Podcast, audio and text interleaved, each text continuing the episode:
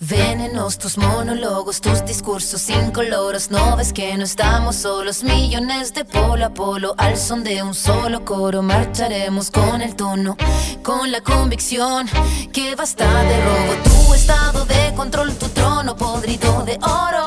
Tu política y tu riqueza y tu tesoro. No, la hora sonó, la hora sonó. No permitiremos más, más tu doctrina del. Boa noite a todos que estão nos acompanhando no YouTube. É, esse é o evento coproduzido por A Casa de Vidro e Jornal Metamorfose, com apoio também do GESF, Grupo de Estudos Sociofiscais. Estamos hoje aqui com o tema Neoliberalismo em Estado de Choque, né, no 1 de maio de 2020, Dia Internacional dos Trabalhadores de todo o planeta. Estamos aí com esse grande desafio de nos manter unidos, apesar do confinamento que a gente está condenado por essa conjuntura né? E estamos aqui com duas debatedoras convidadas para lidar com esse tema chocante. É, Laís Vieira, boa noite, Laís, está nos ouvindo bem? Boa noite, sim, estou ouvindo. E temos também a Carolina Gonçalves. Boa noite, Carol, nos ouve? Boa noite, Eduardo.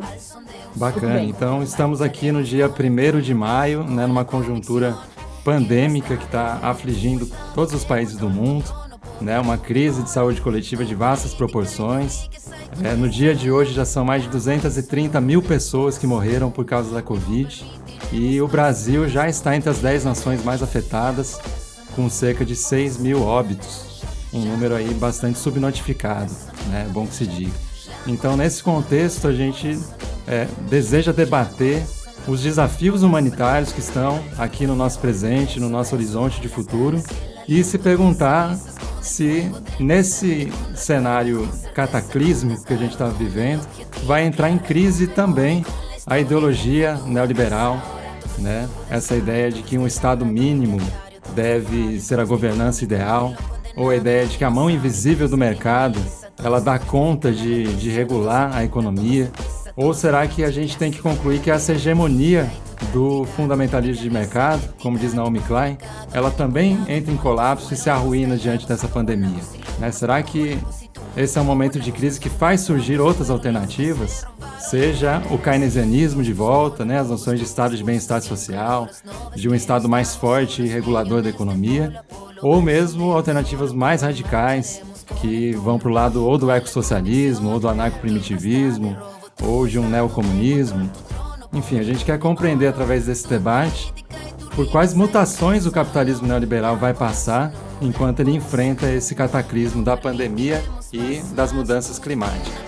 Então, para isso, a gente convidou a Laís Vieira, uma breve apresentação da Laís. Ela é jornalista, cientista social, tem mestrado em ciência política e sociologia, é, foi orientanda do Frank Tavares, professor da UFG, e a Laís atua atualmente como professora é, de Ciências Sociais no Instituto Federal de Goiás, Campus Anápolis. Desenvolve pesquisas na área de Sociologia Fiscal, Teoria e Filosofia Política, Regimes Democráticos e vem mergulhando ultimamente no estudo da autora norte-americana Jory Dean e pesquisando a fundo temas como neoliberalismo, subjetividades e moralidade.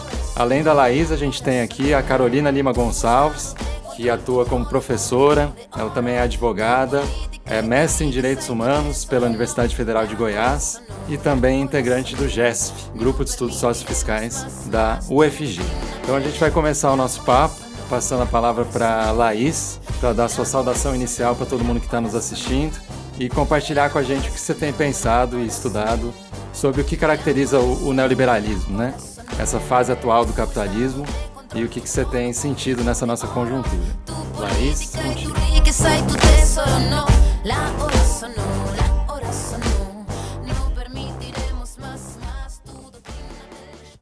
Bom, boa noite a todas, a todos que estão nos acompanhando. É, Para começar, eu queria dizer que eu sou um pouco pessimista quanto às indagações que o Eduardo colocou no início, mas vamos por partes, né? Eu acho que é importante agora no início a gente definir o que, que a gente está entendendo, né, como sendo neoliberalismo, quais são as características e pouco mais. Então, assim, muito brevemente, a gente vai ter né, que o neoliberalismo ele é a face mais atual né, do, do capitalismo, que em si não é simplesmente um sistema econômico, né? ele é um projeto civilizatório, é uma ordem social, onde esse sistema econômico vai assumir é, uma forma e um papel específico, só que ele também vai estar profundamente dependente, né, como pano de fundo, seu de fundo, é, de condições, de um conjunto de condições que não são econômicas. Por isso, muito recentemente, diversas pesquisadoras no mundo vêm trabalhando nessa questão da moralidade, né? o neoliberalismo, a moralidade, o neoconservadorismo, a família e tudo mais. É, mas como o Eduardo falou no início, eu gosto muito de trabalhar é, a Dioridin, né, a produção teórica da, da Dioridin, que é uma cientista política norte-americana, e ela vai caracterizar esse estágio atual do sistema em que a gente vive, né, como sendo um capitalismo comunicativo, né, é o termo que ela vai que ela vai usar.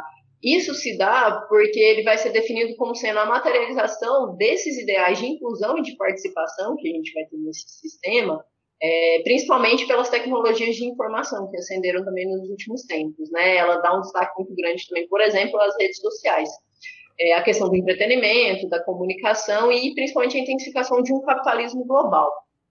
É, vai ser um tipo né, de sistema que vai ser regido pela lógica do capital e pelo fetiche da mercadoria, né? É, continua essa lógica, pela ênfase no consumo também, no entretenimento, no marketing e na competição. E ela vai falar que o neoliberalismo, dentro desse contexto, e é aí que eu acho que tem uma grande contribuição né, para o debate que a gente vai fazer hoje para se pensar o próprio neoliberalismo, é que ele vai se basear em cinco fantasias. Né? Ou seja, algo que vai ser criado, vai ser imaginado para uma função. É, essas fantasias vão ser o da abundância, da participação, da unidade, do livre comércio e da liberdade, né? E ela vai falar que essas cinco fantasias servem, por exemplo, para afastar cada vez mais uma noção de nós, né, porque ela está pensando muito também o contexto ali, da atuação política mesmo da esquerda, né, desse sujeito político, então afastar essa noção de nós, né, ela vai discutir muito a questão do individualismo, de um hiperindividualismo, é, e aí a gente vai acabar voltando nesse tema depois também, né, então por isso que eu acho que é importante, e ela vai falar também, né, sobre a importância dessas fantasias para manutenção de um certo nível ali de aceitação para esse tipo de sistema, que na prática vai acabar sendo muito prejudicial para alguns grupos dentro dessas sociedades, né? É, a gente sabe que o capitalismo ele sempre foi marcado por crises, né? Claro que cada uma com características históricas específicas, e ao contrário do que muito normalmente né, as pessoas pensam, né, que toda crise vai ter uma interferência de um elemento que é externo, né, a esse mercado que é maravilhoso, que dá tudo certo se ele for deixado livre, né, solto, é, não é bem assim, né? Por exemplo, a atual crise econômica que a gente está vivendo, ela não é provocada pelo Covid, o Covid-19, né? Claro, ele vai agravar a situação, mas é uma situação que já vem sendo, né, que já está presente na nossa realidade, pelo menos desde 2007, 2008 ali, é, com a crise nos Estados Unidos, né, iniciada ali no, nos Estados Unidos.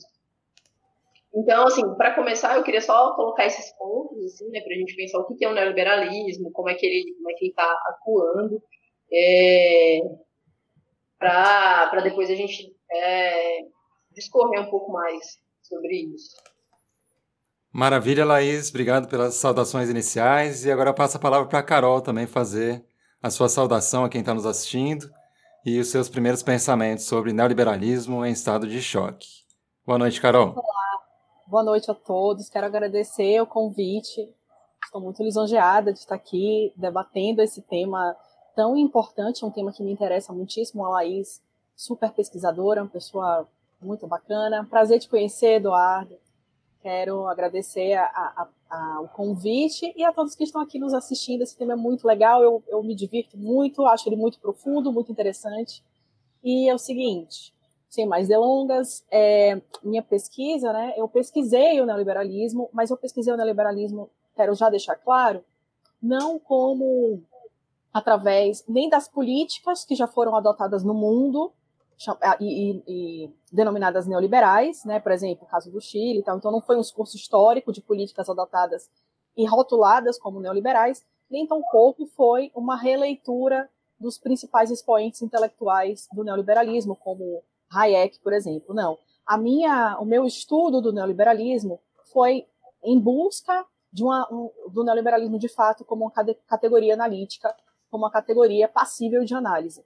Para isso, eu re, retomei os estudos de Foucault de 1978 e 1979, num curso que ele ministrou é, no Collège de France, chamado Nascimento da Biopolítica.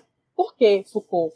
Porque Foucault ele analisou aquele neoliberalismo como um fenômeno quando este ainda era extremamente incipiente, ainda estava no limiar, ainda nem se falava em neoliberalismo e ele já estava ali descrevendo, delimitando é, teoricamente o que se entendia por neoliberalismo. E Foucault conceitua o neoliberalismo como a razão governamental e ele traz vários elementos interessantíssimos.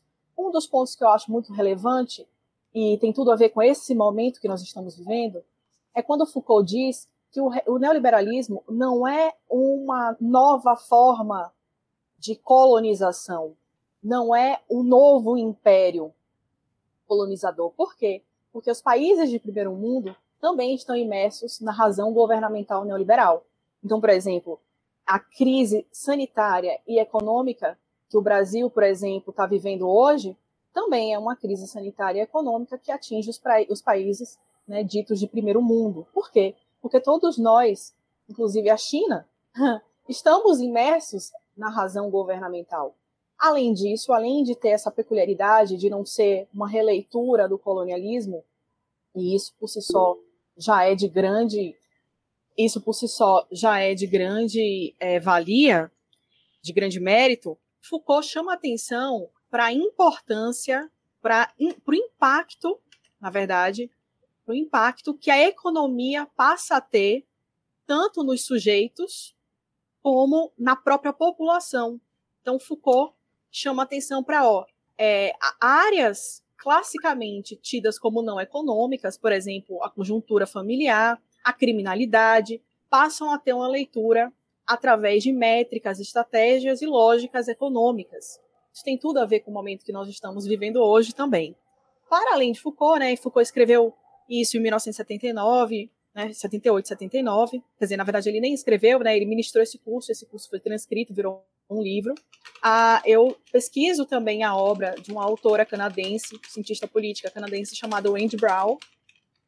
E aí a Wendy Brown, ela faz uma releitura de Foucault, então ela concorda com Foucault sobre, é, sobre a, o, o neoliberalismo ser, de fato, uma razão social, ou desculpa, uma razão governamental, contudo, ela faz uma releitura de acordo com as peculiaridades da contemporaneidade, chamando atenção para a monetização, né, para financiarização, e também para uma ideia de que hoje todos nós somos capitais humanos é, ele, ela transcende a perspectiva apresentada lá no início de Foucault, de que somos homo econômicos, dirigimos nossa vida com base em escolhas e métricas econômicas, só que nós também fazemos alto investimento constante.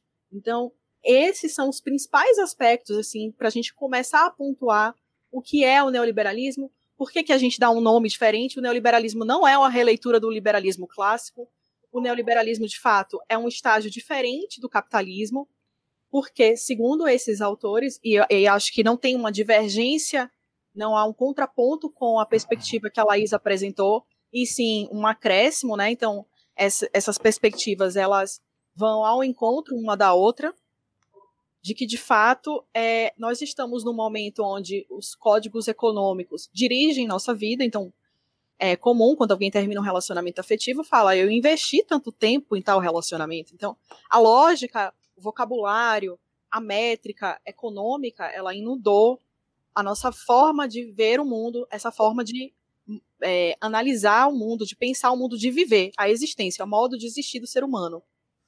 E esse momento, esse momento de, de, de pandemia, né, que traz uma crise sanitária e uma crise necessariamente econômica, revela faces do neoliberalismo, né?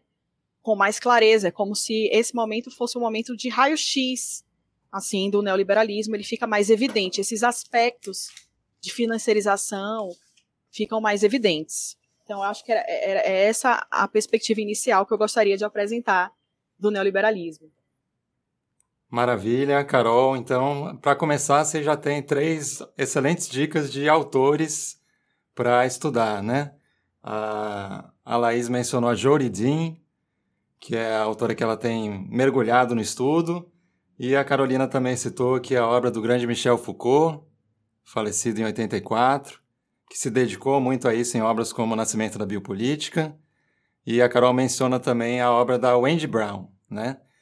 Então, agora para seguir o nosso papo, eu gostaria que vocês falassem um pouco sobre a nossa atualidade e o quanto essa situação da pandemia torna, de certo modo, um grande tema em circulação, uma espécie de crise do neoliberalismo. Né? Claro que crise é uma palavra que se joga assim a, a todos os ventos e que às vezes é, é, tão polissêmica que é bom a gente parar e pensar, né? Que, que tipo de crise do neoliberalismo é essa? Seria a crise da ideia do Estado mínimo, né? uma, uma espécie de demonização de um Estado que tem serviços públicos, né? que tem previdência social, que investe em saúde e educação. O neoliberalismo teria, por essência, o ataque a essa ideia de um, de um Estado com elefantíase e a defesa de um Estado mínimo? E será que as próprias populações que estão sofrendo agora com a, com a precariedade dos, dos serviços públicos, dos serviços de saúde, será que eles estariam percebendo o neoliberalismo como um vilão? Né? Ele teria de fato precarizado os serviços públicos de um modo que agora as pessoas vão sentir na pele? Né? Então, que vocês fizessem um pouco de reflexão sobre essa questão que a gente está no nosso debate público frequentemente trombando com ela, e também no contexto do que aconteceu em 2016, após a deposição da presidenta Dilma Rousseff, quando em, em dezembro daquele ano o Congresso Nacional aprova a chamada que nós movimentos sociais que fomos para as ruas protestar chamamos de PEC do fim do mundo, né? Que foi a emenda constitucional que congelou os investimentos públicos por 20 anos, né? E agora já sabemos em 2020 que só o SUS foi prejudicado em, em 22 bilhões de reais, pelo menos, né, pela vigência dessa emenda constitucional. Então, de fato, acho que a palavra crise ela é inescapável nesse momento, né? E queria que vocês refletissem um pouco sobre isso, né? Tá saindo muita coisa, por exemplo, aqui o, o, o dossiê do Instituto Tricontinental de Pesquisa Social. O mundo oscila entre crises e protestos, né? Então, de fato, para vocês, a pandemia põe em crise toda a estrutura neoliberal, capitalista, de Estado mínimo, de mão invisível do mercado? Ou vocês acham que o neoliberalismo ele vai só mutar e vai continuar nos dominando, por assim dizer? Então eu lanço essas provocações e passo a palavra. Laís ou Carol, quem quer? É, eu posso começar. É, assim, Primeiro, eu acho que a gente tem que deixar algumas coisas, esclarecer algumas coisas, né, que às vezes é muito comum no senso comum, né, essa ideia, por exemplo, de um livre mercado, e que se ele funcionar bem, todo mundo vai se dar bem, vai salvar todo mundo e tal. É, porque eu acho que para falar de tudo isso que você trouxe, a gente precisa falar é, de duas coisas. Primeiro, de Estado, né, de atuação do Estado, e segundo, principalmente pela citação que você fez, né, da PEC, a gente precisa falar de, de austeridade, né? É, o que, que é essa austeridade, porque ela se tornou um termo, né, uma palavra muito comum, principalmente ali né, no pós-2007, 2008.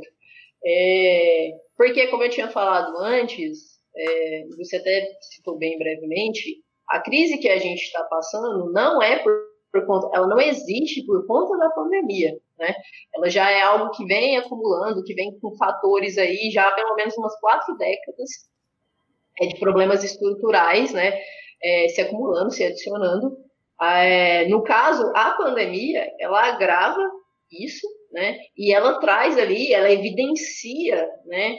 To, é, todo esse contexto de uma forma muito escancarada. Então, eu acho que para falar disso, a gente tem que falar de austeridade, né?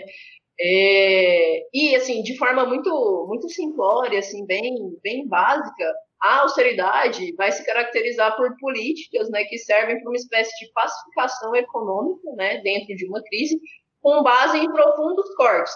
né, por parte do, do Estado, principalmente em gastos públicos, em políticas sociais.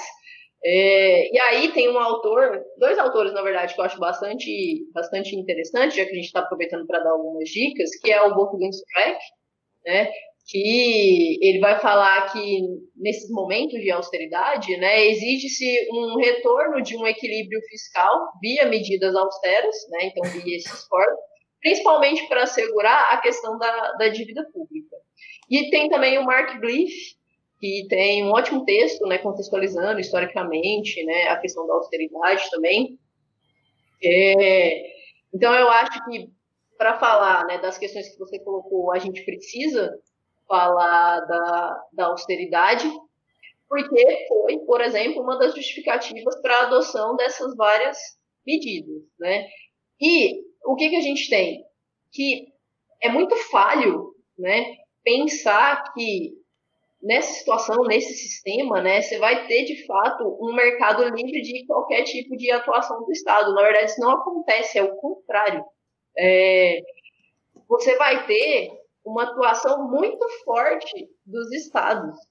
É, você vai ter, por exemplo, estados liberando dinheiro para salvar bancos, como aconteceu, né, ali na crise de, de 2008. Então, a questão, a, a questão de fato é aonde se intervém, aonde esse Estado está intervindo. Ele está intervindo com políticas sociais, com ampliação de direitos, por exemplo, ou ele está intervindo para resgatar banco, para investir no mercado financeiro e tudo mais.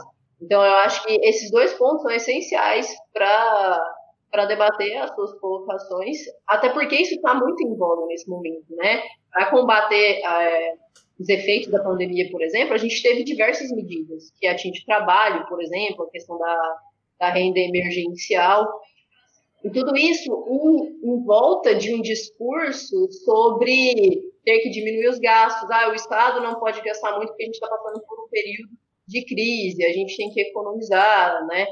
É, então, eu acho que para falar disso não dá para não falar dessas, dessas duas coisas. Maravilha, Bom, Carol. É, eu vou acrescentar um outro, um outro aspecto do neoliberalismo que a Wendy Brown trata, que tem muito a ver, mas antes eu gostaria de retomar um pouco sobre a emenda 95 de 2016, embora tenha quatro anos né, que ela foi publicada, entrou em vigor, de fato, a gente ainda não está sentindo os efeitos, acreditem, os efeitos de fato econômicos na verdade, assim, a gente ainda não tem dimensão dos impactos em saúde e educação que a emenda 95 traz. Por quê? Ainda mais agora, porque basicamente é, a emenda 95 ela é a medida de austeridade mais pesada que já, já foi criada no mundo. A gente está falando de uma emenda no Brasil, mas ela pode, eu posso afirmar categoricamente que é a medida de austeridade mais profunda. Por quê? Porque ela limitou por 20 anos, por duas décadas, o investimento de saúde e educação no Brasil, investimentos da União em saúde e educação no Brasil. Dois detalhes pre precisam ficar muito, muito esclarecidos aqui. Dois detalhes gritantes, assim. São dois pontos importantes e são também extremos. Eu acho que é o melhor adjetivo para falar da emenda 95, que é o seguinte: se o Streck ele tinha uma ideia né, da austeridade, de, de que a austeridade era uma forma de reequilíbrio das contas, a emenda 95 ela não, é, não leva nada disso em consideração. Por quê? A emenda 95, por 20 anos, limita o teto de, de gastos, teto mínimo de gastos, né, com saúde e educação no Brasil, sem considerar um possível crescimento econômico. Isso significa que se a gente tivesse um crescimento econômico tivesse incremento da economia, aquecimento da economia, não tem previsão na emenda 95 para que os gastos mínimos com saúde e educação acompanhem. E outro ponto gritante, que, é, que, que acho que escancara a falacidade a, de como ela é uma emenda, de fato, PEC do fim do mundo, merece esse nome, emenda do fim do mundo, não tem limitação para as dívidas então, a gente tem limitação de gastos, alguns gastos né, específicos. a gente tem limitação, a emenda 95 traz limitação em investimento mínimo, saúde e educação, mas o Brasil pode continuar se endividando, certo? E ainda que a gente tenha aumento da economia, incremento econômico, a gente não tem, né, um retorno nos investimentos de saúde e educação. Nessa perspectiva aqui, é, eu quero retomar a ideia da Wendy Brown de sacrifício. Ela Sim. diz que o sacrifício, essa ideia de sacrifício, é inerente ao, ao neoliberalismo. Por quê? E a emenda 95 ela demonstra isso. Uma ideia de, olha, a gente precisa do crescimento econômico a qualquer custo, a qualquer custo. Isso tem tudo a ver com o nosso momento. Então, precisamos de crescimento econômico de alguma maneira inexplicável, ninguém sabe dizer como, a própria emenda não diz como, o crescimento econômico vai reverberar em favor daqueles mais necessitados, mas não, não diz como, não tem métrica, não tem cálculo, não, não diz nada. Na minha pesquisa, eu ainda falava é, que não leva em consideração o aumento da população, não leva em consideração epidemias, né? não leva em consideração é, é, nenhum tipo de alteração possível que poderia fazer com que a, a, a, essa medida fosse revista nesse lapso imenso de 20 anos. E isso está completamente associado a, nossa, nesse, a nosso momento de alto sacrifício. Nós tivemos muito recentemente uma reforma trabalhista é, que, de fato, é difícil. A gente está com. Um, um, eu tenho tido uma, uma deficiência aqui de adjetivos para nomear as medidas jurídicas que a gente está tomando, sobretudo no âmbito previdenciário, trabalhista, porque a gente tem tido um desmonte mesmo de toda uma estrutura social que a Constituição de 88 Sim. nos proporcionou. Então, direitos que a própria Constituição separa, separa orçamento específico, separa uma forma, trabalha lá vários artigos da Constituição, trabalhando com aqueles direitos que, portanto, são caros, direito de saúde, educação, Aí vem uma emenda 95 e praticamente limita. E tudo isso dentro de uma lógica de alto sacrifício. Como eu falei, não, mas aí a economia vai crescer e aí nós seremos é, beneficiados. Então, esse uhum. sacrifício, mas como? Ninguém é. explica como é que isso vai acontecer e nós, a população como um todo, aceita esse sacrifício em prol da economia, né, do Deus economia, em é prol, em prol do crescimento econômico. E isso está inerente ao, capital, ao neoliberalismo. Sim, um, um, tom, um tom muito religioso, né? Cada um sacrifica um pouco para que a gente salve o país. Isso. Mas, de fato, é o país que a gente está salvando? Na verdade, é a economia. A Wendy Brown fala que tanto é um tom religioso, algo secular, como um tom de patriotismo. Então, se você é patriota, você pode aceitar não ter previdência, você pode é, aceitar não ter direitos trabalhistas, né? Vamos aceitar, por quê? Porque a economia precisa crescer, enquanto isso, os estados, e isso precisa ficar claro também no neoliberalismo. Tem um historiador canadense, Slow Bolden, que ele fala categoricamente que o neoliberalismo é um projeto global de encobrimento do mercado. É um projeto global no qual eu não apresento, o mercado ele parece que não existe. Uhum. Ele não existe. Por quê? porque o Estado está ali encobrindo e garantindo. E, e, eu falei um pouco antes assim da questão do mercado financeiro. Não existe economia, não existe mercado financeiro sem Estado. Não existe propriedade sem Estado. O Estado garante. Então, para a gente estar num Estado capitalista, um capitalismo, necessariamente existe um Estado forte. Mas esse Estado forte não está direcionado, não está voltado a atender as demandas sociais. Esse Estado forte está destinado, está centrado em garantir a existência, a permanência e agora, nesse momento de crise, mais uma vez, seguindo o que houve em 2008 e 2009, a liquidez do mercado financeiro.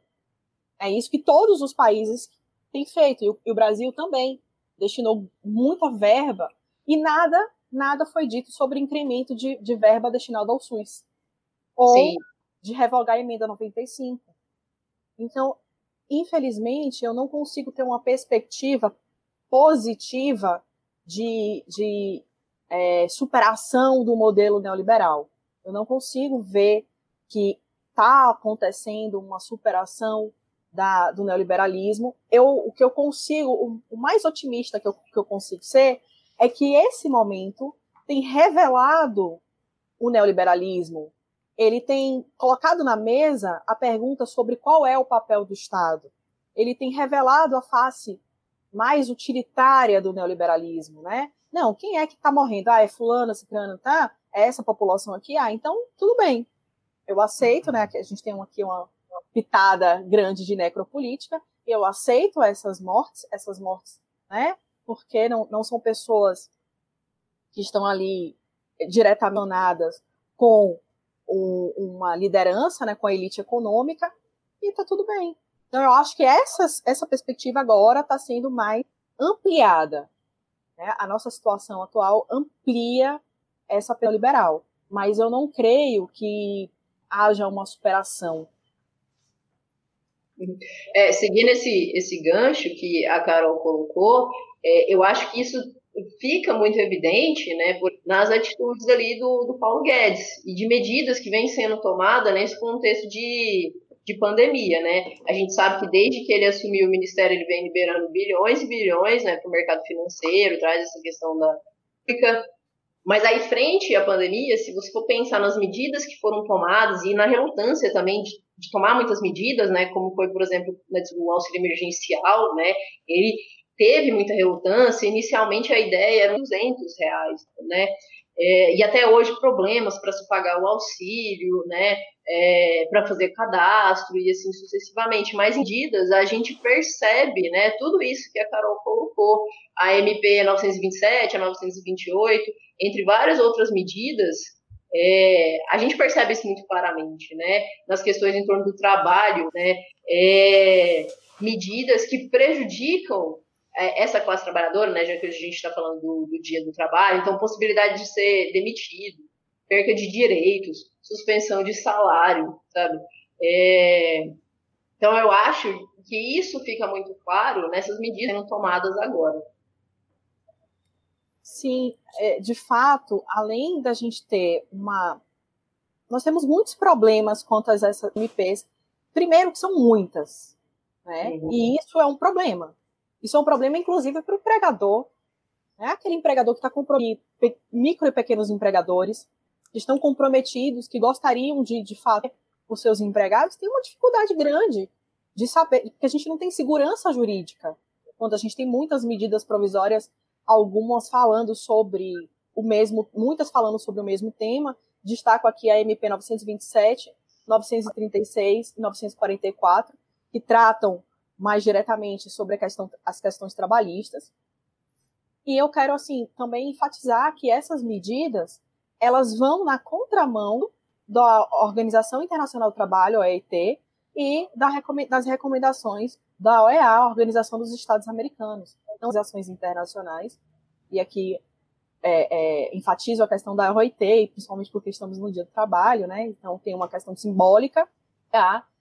É, fizeram diretrizes para os estados que participam, e o Brasil se inclui, participam dessas organizações pudessem é, atender a, a, aos, aos tratados internacionais é, de acordo com determinadas políticas públicas. Né? As suas políticas públicas são direcionadas a esses tratados internacionais. E essas, essas três MPs que o Brasil é, é, publicou, elas divergem elas vão na contramão, de fato, daquilo que, que o, essas organizações tinham falado. Inclusive a questão da segurança do trabalho, que as pessoas tenham, sejam consideradas como um acidente de trabalho, a gente tem uma presunção contrária. Então tem muitos problemas, elas são muito problemáticas. É, ainda as hipóteses, as, as formas de, de suspensão né, do contratrabalho e com uma contraprestação de então, assim, a, a nossa situação, a situação como a política econômica que o Brasil adotou é uma política econômica que vão dessas organizações internacionais também. Maravilha. Gente, eu acho que nesse contexto seria importante a gente falar sobre o tema da democracia, né? porque é bom que a gente, a gente colocar criticamente qual que é o, o vínculo entre neoliberalismo e democracia. Porque acho que o senso comum às vezes tende a pensar no neoliberalismo como a nova encarnação do que se chama a democracia, né? Só que tem uma história recalcada do neoliberalismo que também precisa ser contada, né? Então eu estou aqui com um livro muito importante eh, que nos últimos anos foi publicado e marcou o debate, que é A Doutrina do Choque, a Ascensão do Capitalismo de Desastre, da Naomi Klein, né? E aí acho que é interessante a gente compreender o, Paulo Guedes, o nosso ministro da Economia, um pouco na, na perspectiva histórica que esse livro traz. Porque qual que é a grande tese histórica que ela, que ela é, coloque em debate. Seria que o liberalismo, digamos assim, ele entra no palco da história em um certo momento e não é em contexto democrático. Né? O neoliberalismo entra no palco da história é, através de uma ditadura militar na América Latina, que foi uma das mais brutais em termos de pessoas torturadas, mortas e desaparecidas. Né?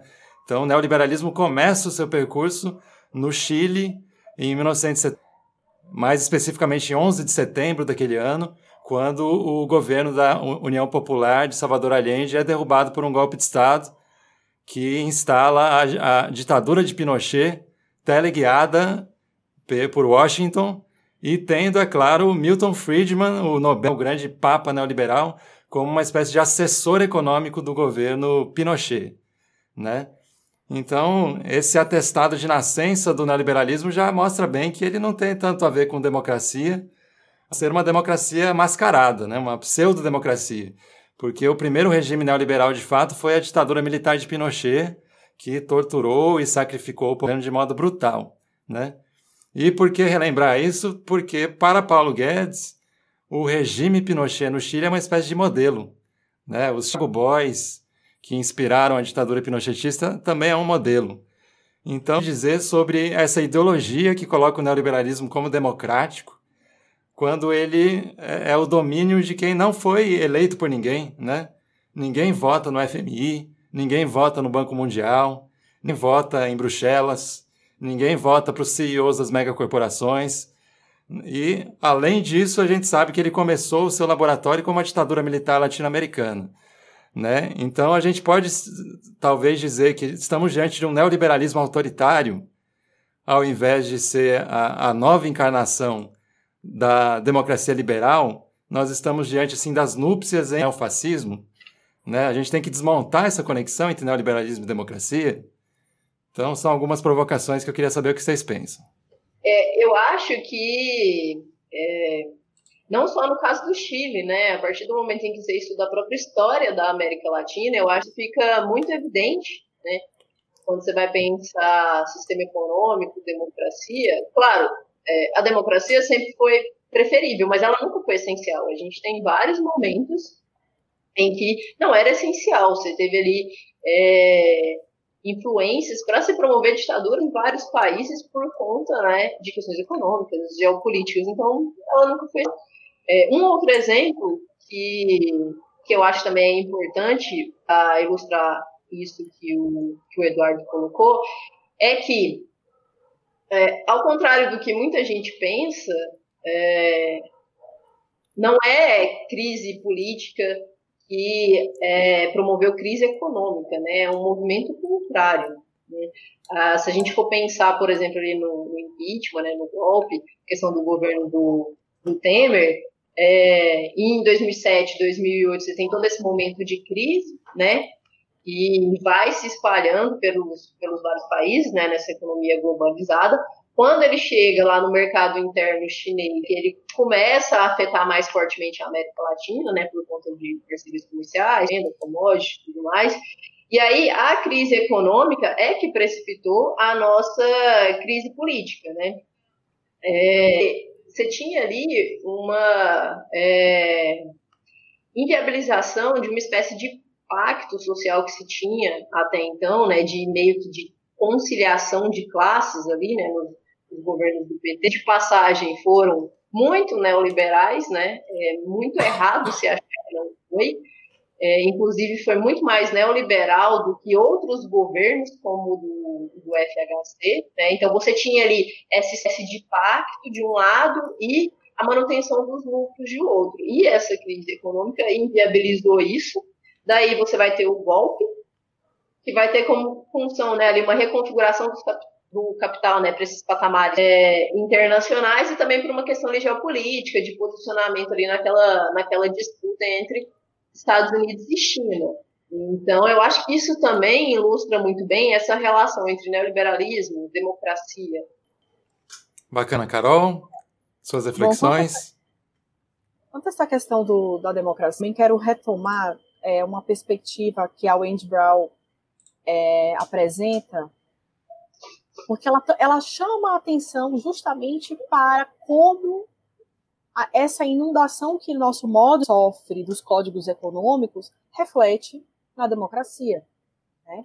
Primeiro, ela faz algumas análises de como instituições e pessoas são é, encaradas da mesma maneira, né, com os mesmos direitos, inclusive desconsiderando isso é política, que, que as instituições, obviamente, por terem mais poder econômico, tendem a ter do que pessoas.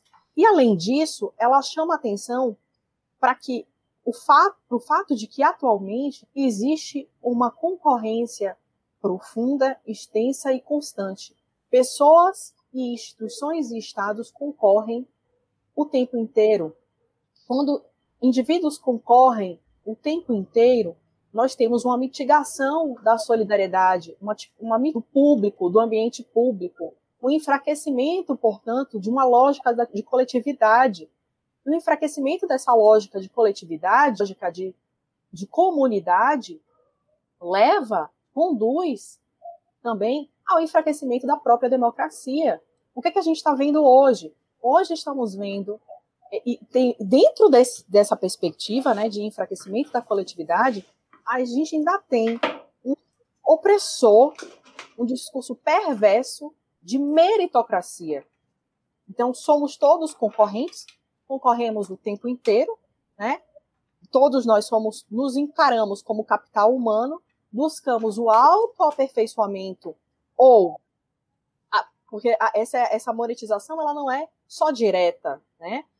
Alguém atenção à questão das redes sociais, tem pessoas que vivem de likes no Instagram, no YouTube, enfim. Então a gente tem uma, uma monetização constante, imersa a uma concorrência profunda, uma concorrência constante que impede que a gente se veja coletividade, e aí nós temos enfraquecimento político e econômico de sindicatos, enfraquecimento político e econômico de associações, associações, associação do bairro, associação de moradores. Essa, essa perspectiva comunitária, essa perspectiva mais, é, até diria, em, em algum sentido, é, é, corporativista, enfraquece a democracia. Né? o, o, exemplo mais gritante que eu acho que gente tem agora são os entregadores de aplicativo. Não tem sindicato. Se não tem sindicato, como é que eles se organizam? Se eles são concorrentes, como é que eles se organizam em prol de busca de direitos em comum? Porque direitos, eu falo sempre para meus alunos, direitos não nascem em árvore. Tem a árvore do direito. Direitos são conquistados, dá direitos a nossa Constituição de 88 tem bastante, um, um rol extenso de direitos fundamentais. Aquilo ali foi fruto de muita, muita disputa política e econômica. Não são presentes, são lutas. E nesse momento, por isso que, e, e tem tudo a ver com o nosso contexto atual, porque o nosso contexto exige, exige o contexto atual, tanto para a questão sanitária, tanto exige uma reformulação do coletivo, exige de nós, de todos nós, uma nova perspectiva do coletivo. Como isso vai se dar? Como isso vai se Acho que a gente ainda não consegue alcançar, porque a nossa democracia é uma democracia construída, né? Construída sob os entulhos de uma ditadura. Então, com em que medida a nossa democracia de fato é efetiva, é participativa, tem, temos dúvidas. Basta olhar para o nosso cenário atual. Os nossos congressistas representam a nossa ação? Nosso presidente da República, os ministros, eles representam de fato a nossa população? Tenho minhas dúvidas, quero ter minhas dúvidas, quero manter minhas dúvidas quanto a isso. Então, eu imagino que tenhamos que reconstruir essa perspectiva de democracia. O neoliberalismo, ele enfraquece por, por essas características que ele apresenta, da concorrência, do individualismo, do hiperindividualismo, ele enfraquece uma perspectiva de democracia coletiva, né, de uma, uma, uma perspectiva comunitária, mas eu não sei também em que medida isso não faz, isso não encaixa perfeito, porque como você colocou, Eduardo, nós temos uma imagem de que está tudo bem, as instituições continuando perfeitamente. E essa imagem de que as instituições continuam funcionando perfeitamente, ela apazigua os ânimos. Entende? E outra coisa, não dá para pensar, eu não, não, tenho, entre aspas, tempo de pensar no coletivo, porque eu estou tentando sobreviver aqui. Né? As pessoas estão numa ótica de sobrevivência que a, a economia perversa nos impõe, que dificulta também essa construção do coletivo. Sim, é, complementando né, o que, o que a, a Carol falou, até porque né, hoje, né, o que se comemora hoje, luto sim de muita luta, né? Como a Carol falou, né, esses direitos não caem do céu. É, e os direitos trabalhistas, até então, foram conquistados via muita luta. Uma outra coisa também que eu acho que representa isso que ela falou, né, é que nesse texto de, de pandemia, a gente está sendo cada vez mais comum a gente ver, por exemplo, episódios de xenofobia, né? Então, será que de fato é, a gente, essa pandemia vai fazer a gente olhar sobre o outro, né, de forma diferente? Né? A gente vai ter, de fato, mais solidariedade, porque você tem aquela coisa, né, de cuidar do outro, do fique em casa e tudo mais. Ou será que esse outro vai ser aquele que tem que ser afastado, porque ele pode me contaminar, por exemplo? Sabe? Eu acho que são contradições que estão ali presentes. E que também traz toda essa questão que a Carol falou, de uma hiperindividualização, de uma responsabilização do indivíduo, né? Você tem que fazer a sua parte. Sim, a gente tem que fazer a nossa parte, mas eu acho que isso também mascara um pouco uma discussão necessária que se tem é, para fazer, né? Como, por exemplo, a questão da atuação do Estado, né?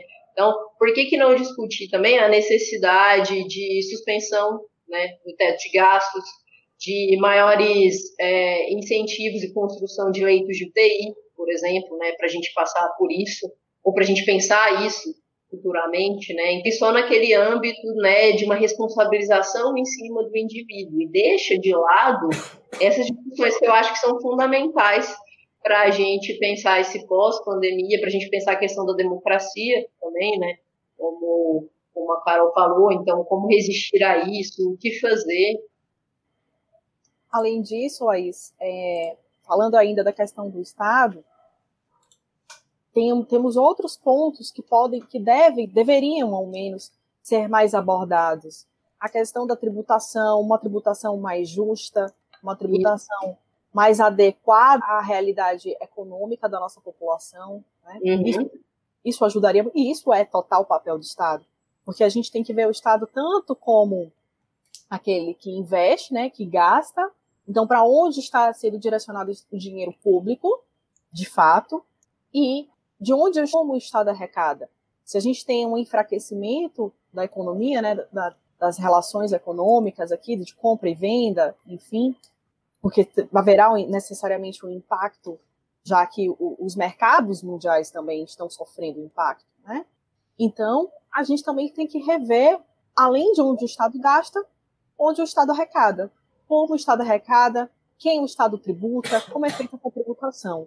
Retomando um, um, ponto que o Eduardo falou, ou, ou foi Laís, agora eu não, não me recordo, da questão do, do auxílio, acho que foi a Laís que colocou, inicialmente era 200 reais, agora é 600 reais, ok quantas pessoas estão acessando, estão conseguindo. Né? E isso tem tudo a ver com uma necessidade de informação, tem tudo a ver com a necessidade de transparência e não existe democracia sem transparência.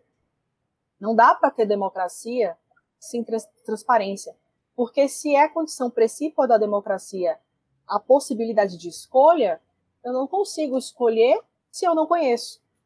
Eu não sei suficientemente. E aí ainda é outra questão que é o fake news. A gente está vivendo em que a gente não tem muita segurança das informações que recebemos todos os dias. Toda informação você recebe, você tem que checar, verificar que falou isso, falou mesmo, cadê o site? É confiável, não é confiável? Essa filtragem constante. Então, tudo isso acaba, toda essa conjuntura acaba pondo em xeque a nossa democracia real, né? Não a democracia institucional, mas democracia real. Sim, eu acho essa questão da, da informação que você colocou é essencial, porque algo que a gente tem visto, por exemplo, são grandes filas para sacar o auxílio, por exemplo. Né? De um lado. Do outro, você tem toda a forma com que foi feita, a questão de cadastro online. A gente sabe que não é todo mundo que tem acesso à internet. Não é? Principalmente populações mais de áreas mais afastadas, periféricas, rural, etc. Então, assim, as pessoas estão passando por isso né? Muitas delas não conseguem acessar por falta de informação, porque não tem é, a técnica né, de acesso à internet. Não tem, por exemplo, um, um celular, não tem um, um notebook para isso. Né? Muitas pessoas também mais idosas que não têm nem informação sobre isso. Então, eu acho essencial o que você colocou, né, de fato, é, essa idealização, romantização né, de uma democracia, votar. A democracia não é só você ir lá votar nos períodos eleitorais, né? Envolve muito mais do que isso, né? A gente discutiu as questões do direito também, né? Participação não é votar.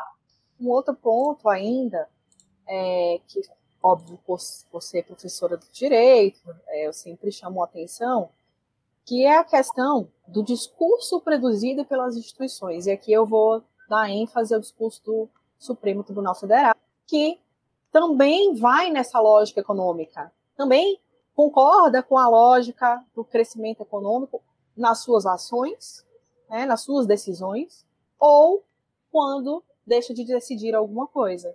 É, a Wendy Brown faz um estudo de decisões importantes das cortes americanas e isso aqui se adequa à realidade brasileira. Se adequa, de fato, à realidade brasileira, porque a gente vê várias medidas, é, ações de pedindo a declaração de constitucionalidade, inclusive da emenda 95, e temos, de um lado, o Ministério Público Federal oficialmente concordando com a constitucionalidade, concordando com a constitucionalidade da emenda 95, em nome também do crescimento econômico. E quando o STF sequer julga essas ações, são várias, sequer julga essas ações, acaba se omitindo, ou seja, ele está concordando com o discurso de crescimento. Essas MPs também recentes, 927, 936, 944, também foram objetas ações de inconstitucionalidade. E as, e as decisões iniciais do STF também foram é, anuindo com uma, uma, constitucionalidade dessas ações, né, dessas medidas provisórias. Então, a gente tem ainda, no ápice das nossas instituições democráticas, um discurso alinhado ao discurso do crescimento econômico, que tem por trás dele um discurso que ignora né, que ignora a rede social, que ignora a necessidade de, de demanda por serviço público, e a gente finge que está tudo bem. Né? Essas instituições fingem que tudo está funcionando normalmente.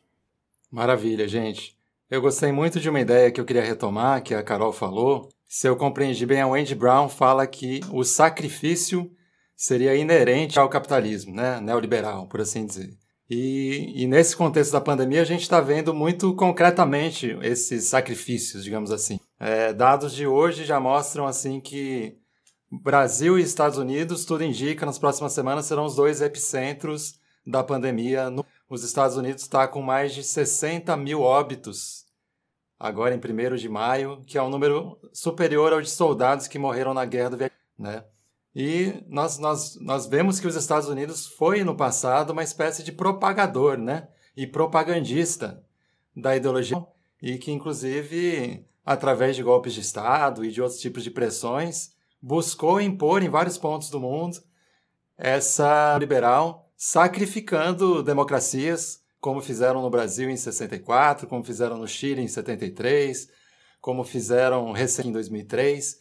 Né? Então, essa neoliberalização de economias como política de Estado, assim, do, do tio Sam, ela, ela cai em descrédito. Né? Hoje já se diz que é muito provável que a China desponte como o novo líder global, porque os Estados parece assim um, um império em escombros.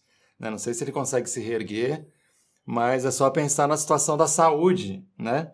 Nos Estados Unidos tem um dos sistemas de saúde mais privatizados do mundo. É, quem quiser assistir o filme Sequel do Michael Moore vai ter uma coisa muito é, didática ali para falar sobre a diferença, por exemplo, entre você estar em Miami e você está em Cuba. Né? São poucas dezenas de quilômetros geograficamente, são dois mundos radicalmente diversos, né? porque em Cuba você tem realmente um, um sistema público de saúde né? e, um, e um investimento na qualidade dessa saúde, e nos Estados Unidos vigora uma, uma espécie de crueldade instituída, né? Que é o seguinte: se você não tem grana para pagar plano de saúde, você que se vire, você que morra, você que compre o remédio na farmácia, né? Então os, os serviços são somente para os clientes, né? Ou que se você tiver a fim de se endividar por algumas décadas. Então o que a gente está vendo nos Estados Unidos é uma verdadeira barbárie, né? Que não tem meios econômicos né, a vasta população, por exemplo, de afro-americanos, de hispanos, latino-americanos, imigrantes, toda essa galera que está morrendo muito mais do que, uh, digamos, o, o homem branco, protestante e rico. Né? Nós vemos, de fato, o sacrifício escancarado das populações afro-americanas e hispano-latino-americanas por um sistema segregado de acesso à saúde. Né? Então, di diante disso, eu queria pensar com vocês essa questão do sacrifício. A Naomi Klein ela fala que o, que o capitalismo de desastre cria pelo mundo as zonas de sacrifício. Ele é baseado numa tese fascista, né? que tem certos pontos do, do globo que são matáveis. Né? Os palestinos em Gaza, a população no Afeganistão, no Iraque, enfim, tem zonas de sacrifício. É como se fosse uma subhumanidade que pode ser é, colocado em holocausto ali para o Deus capital. E essa questão do sacrifício me, me coloca também, para saber o que vocês pensam sobre isso, a subjetividade das pessoas que defendem o neoliberalismo hoje. Né? E aí eu queria colocar para Laís uma questão muito bem. Né? Nós ouvimos muito hoje em dia é, esses defensores do neoliberalismo dizerem o seguinte: eu sou liberal na economia, eu sou conservador nos costumes. Né? Nós vemos figuras que defendem o neoliberalismo, como o Paulo Guedes, que não tem pudores em dizer que eles defendem o neoliberalismo e o autoritarismo mais brutal, né? Ele, ele não, não tem pudor de ver no Pinochet o grande modelo dele, né? Então a minha questão é como que se estrutura a, o sujeito que defende o neoliberalismo? Qual que é essa fusão com o neoconservadorismo, né? Por que os defensores fanáticos do neoliberalismo hoje em dia também costumam ser os defensores da família tradicional brasileira, né? costumam ser homofóbicos, costumam ser racistas, costumam ser fundamentalistas religiosos. Né? Então eu queria saber se vocês veem essa, esse casamento, de certo modo, entre o neoliberalismo e o neoconservadorismo, que por sua vez também é um neofundamentalismo religioso. Né? Então a ideia de, de, de sacrifício do outro também, né? Tem uma parte da população que é sacrificável. Daí chega o presidente da República no próprio dia em que o Brasil supera a China com mais de 5 mil óbitos e fala, e daí? Né? É como se ele dissesse, não, tem uma população de matáveis, né? Que eu, eu, não, eu não vou derramar uma lágrima se morrer o, o precariado, né? Se morrer a população periférica. Enfim, como vocês veem essa questão da estruturação subjetiva desse sujeito neoliberal, neoconservador, fundamentalista, que infelizmente está empoderado, né? Bom, eu antes de a Laís falar sobre a questão da subjetividade, que ela domina muito mais do que eu, eu queria só retomar a sua fala inicial sobre esse contraponto Estados Unidos e China. E eu ouso afirmar que a China, não, não creio que a China vai ela, óbvio, vai crescer, vai continuar crescendo, ela demonstrou um, uma capacidade incrível né, de, de contenção e de política gestão política, porque na verdade é, política é justamente isso, gestar, né? É uma gestão sobre os recursos escassos, fazer isso com maestria. Né? Mas eu não vejo que isso vai tirar a, a majestade, digamos assim, do tio Sam dos Estados Unidos. Não acho que isso vai acontecer.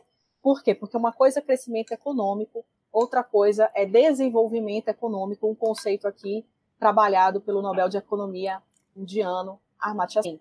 Uma ideia de desenvolvimento econômico é uma ideia que leva em consideração, para além de PIB, qualidade de vida, IDH e, e outras coisas. Os Estados Unidos tem um crescimento econômico, mas, como você bem colocou, Eduardo, déficit enorme de direitos sociais, entre eles o, não tem um sistema universal de saúde pública. Né? Falta esse sistema universal de saúde pública mas essa falta de sistema universal de saúde pública, sim com uma perspectiva de necropolítica. Então, tá, morreram 60 mil pessoas, mas quem são essas 60 mil pessoas? Então, exatamente como você falou, pessoas que, tudo bem, morrer, faz parte da conta e, e é uma mão de obra praticamente descartável, né? É, é, esses estados vêm dessa forma. Outra coisa que eu acho que é importante em, em termo econômico ficar claro aqui, para além da questão também política, elas estão relacionadas, é que a gente não vive mais num mercado, o neoliberalismo não é mais um mercado pautado na produção e apenas na produção. Então, não é aquele mercado que Marx estudou, industrial, de produção. Nós vivemos num mercado de financiarização. Esse mercado de financiarização depende, depende de uma estrutura forte que está aliada também a uma estrutura bélica forte, uma estrutura jurídica forte e um lastro, um lastro de segurança jurídica, política, econômica, estabilidade. A China ainda não tem isso a oferecer como os outros países. A China ainda tem uma faceta comunista que, na minha perspectiva, impede, embora ela tenha feito uma excelente gestão dessa circunstância, impede que ela ultrapasse os Estados Unidos na importância financeira que os Estados Unidos têm. Então, a bolsa Dow Jones, assim, ela continua comandando, a, a ditando a economia. Claro, estão todas direcionadas, é, é, ligadas, interligadas, mas ela continua ditando a pauta econômica, digamos assim. Isso não vai, isso não, não mudou. Né? A nossa perspectiva, pelo menos no momento, não alterou. Embora a China desponte em termos de produção e importância tal, mas a, a, a questão financeira não. É, assim, como eu disse no começo, né, eu sou um pouco pessimista sobre essas mudanças de eixo que podem vir a acontecer por causa da, da pandemia, né? Eu, eu também não acho que os Estados Unidos ou a China vão, vão perder, assim, né, esse grande esse grande papel, né? Apesar de que, obviamente, a gente vai ter algumas consequências para isso, mas também talvez ainda seja um pouco cedo para a gente delimitar certinho ali quais vão ser essas essas consequências, né? Sobre o que você tinha falado, né, de uma população que pode ser sacrificável, eu acho que os exemplos que você deu ali sobre né, a população negra, excluídos, é, acho que deixa isso muito claro, né? Aqui no Brasil também a gente pode ver isso, porque apesar de toda né, a campanha do Fique em Casa, a gente sabe que tem trabalhadoras e trabalhadores que não podem. Né? Eles simplesmente não podem, porque senão vai de fome, não vai ter como sustentar a família para pagar as contas, etc. A gente sabe que desde o início não foi todo mundo né, que teve essa possibilidade de ficar em casa, e eu acho que essa lógica também exemplifica.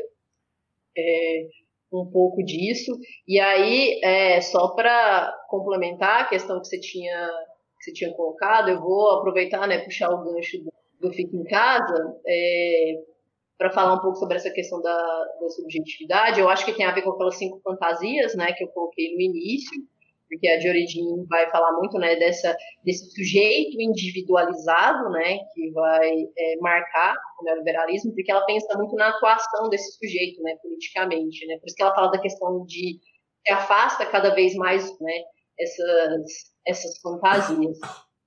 É, e aí, sobre a questão lá que você falou, né, da, da moralidade, do conservadorismo, etc., eu queria puxar esse gancho do, do casa, porque a gente sabe que, apesar de ser é, uma campanha digamos, e essencial, a gente sabe que tem ali alguns, alguns aspectos que devem ser pautados, né? alguns limites, algumas contradições, porque a gente era do privado, né? do lar, da casa, da família, ele é marcado, por exemplo, por diversas relações de poder generificadas. Né?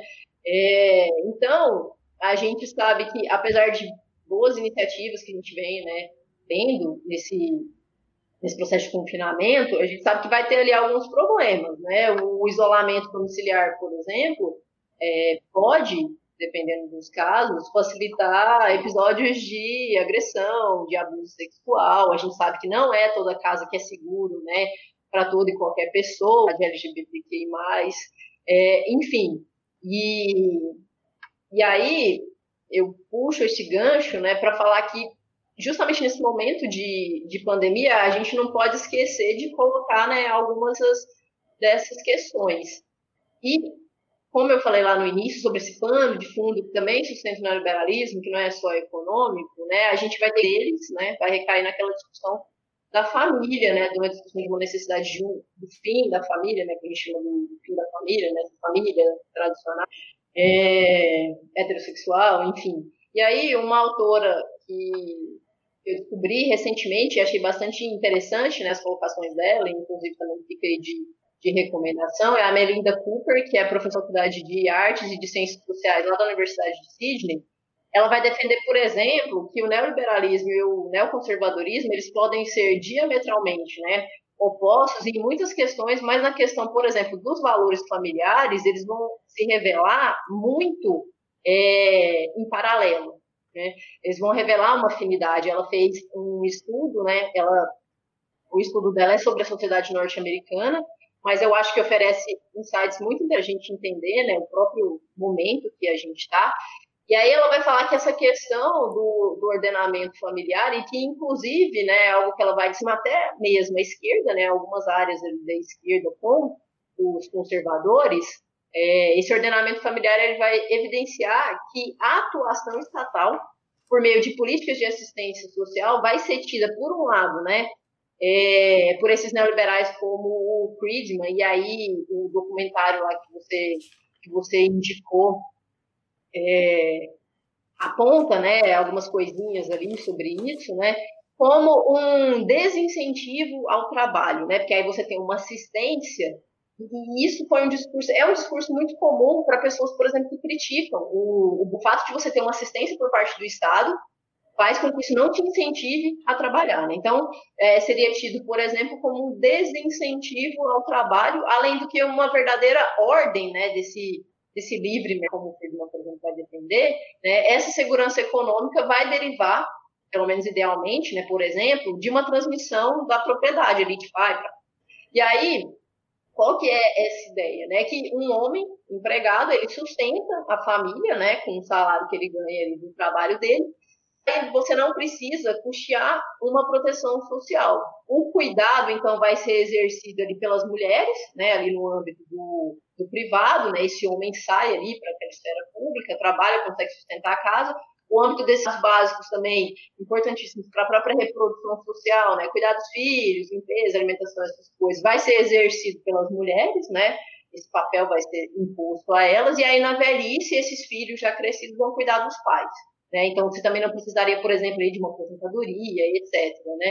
Ou seja, toda essa favorecer essa defesa de, de corte de, desses gastos públicos, por exemplo, nessa área de assistência social.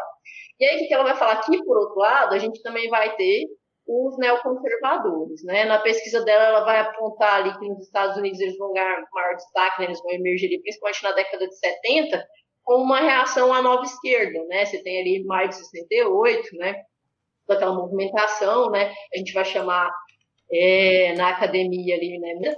E que também era contrário a essas políticas sociais, especialmente aquelas que vão garantir renda básica para mães que estão solteiras ou divorciadas.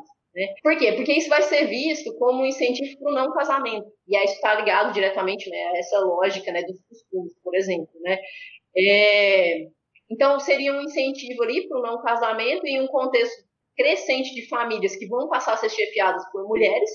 Então, esses neoconservadores vão acusar essas amplas políticas sociais muito características, né, por conta desse período histórico ali, né, do que a gente vai chamar de estados é, keynesianos ali, né, nos Estados Unidos, na Europa e tal.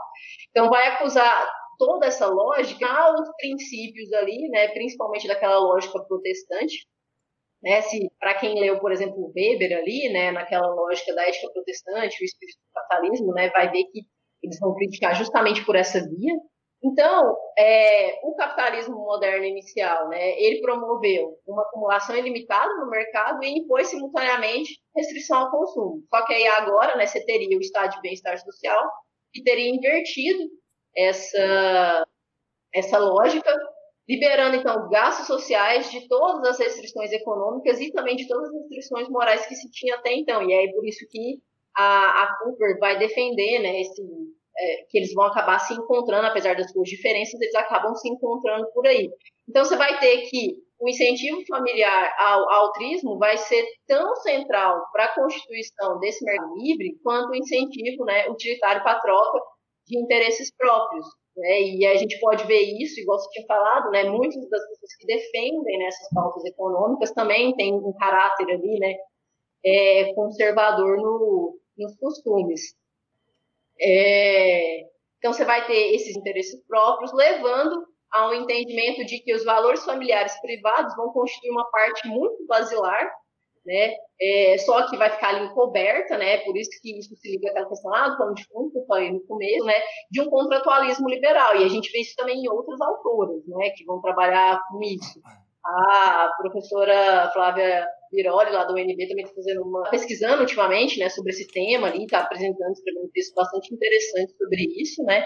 Então, você vai ter esse, esse ponto central, né, ali nesse contratualismo liberal, que vai perpassar ali até, né, a gente chegar no, na fase atual, né, no neoliberalismo, é, mantendo ele né, como um desses, desses fatores que não é simplesmente sistema econômico, mas que vai ajudar nessa manutenção. Então, é, esses neoliberais e esses neoconservadores eles vão convergir no que tange essa necessidade né, de restabelecer a família como fundamento dessa ordem social e dessa ordem econômica, que vai possibilitar entender, por exemplo, por que, que muitos desses governos que ascenderam recentemente de extrema direita, e aí o caso brasileiro muito claro em várias declarações desde a época da eleição, né, é, bater tanto nessa tecla do, dos costumes. Né? É, o, o texto da, da Cooper é bastante interessante, porque mesmo ela trabalhando né, no cenário norte-americano, é, ela oferece insights muito interessantes para a gente entender né, por que, que usar tanto esse discurso. Né? A gente fala que às vezes aparece ali como cortina de fumaça, com um monte de decisão é, política e econômica que se estão tomando. Então, eu acho que pensar assim ajuda a gente a entender um pouco né, por que, que, há, esse, que esse casamento. Né? A gente fica a gente fica falando essa questão né, liberal na economia, conservadores nos costumes, faz umas brincadeiras, uns memes, mas assim, eu acho que tem super sentido para a gente entender também um pouco do momento atual, né, principalmente se a gente pensar o neoliberalismo não só pura e simplesmente como um sistema econômico, né, mas que tem ali também é, algumas bases no seu plano de fundo que ajudam na sua manutenção e perpetuação é, ao longo do tempo. É mais ou menos por aí. Maravilha. Bom, Eduardo, você quer falar, Carol? Queria só complementar, assim, eu acho que não dá para a população que pode morrer sem tocar no assunto da situação dos presídios atualmente. Por quê?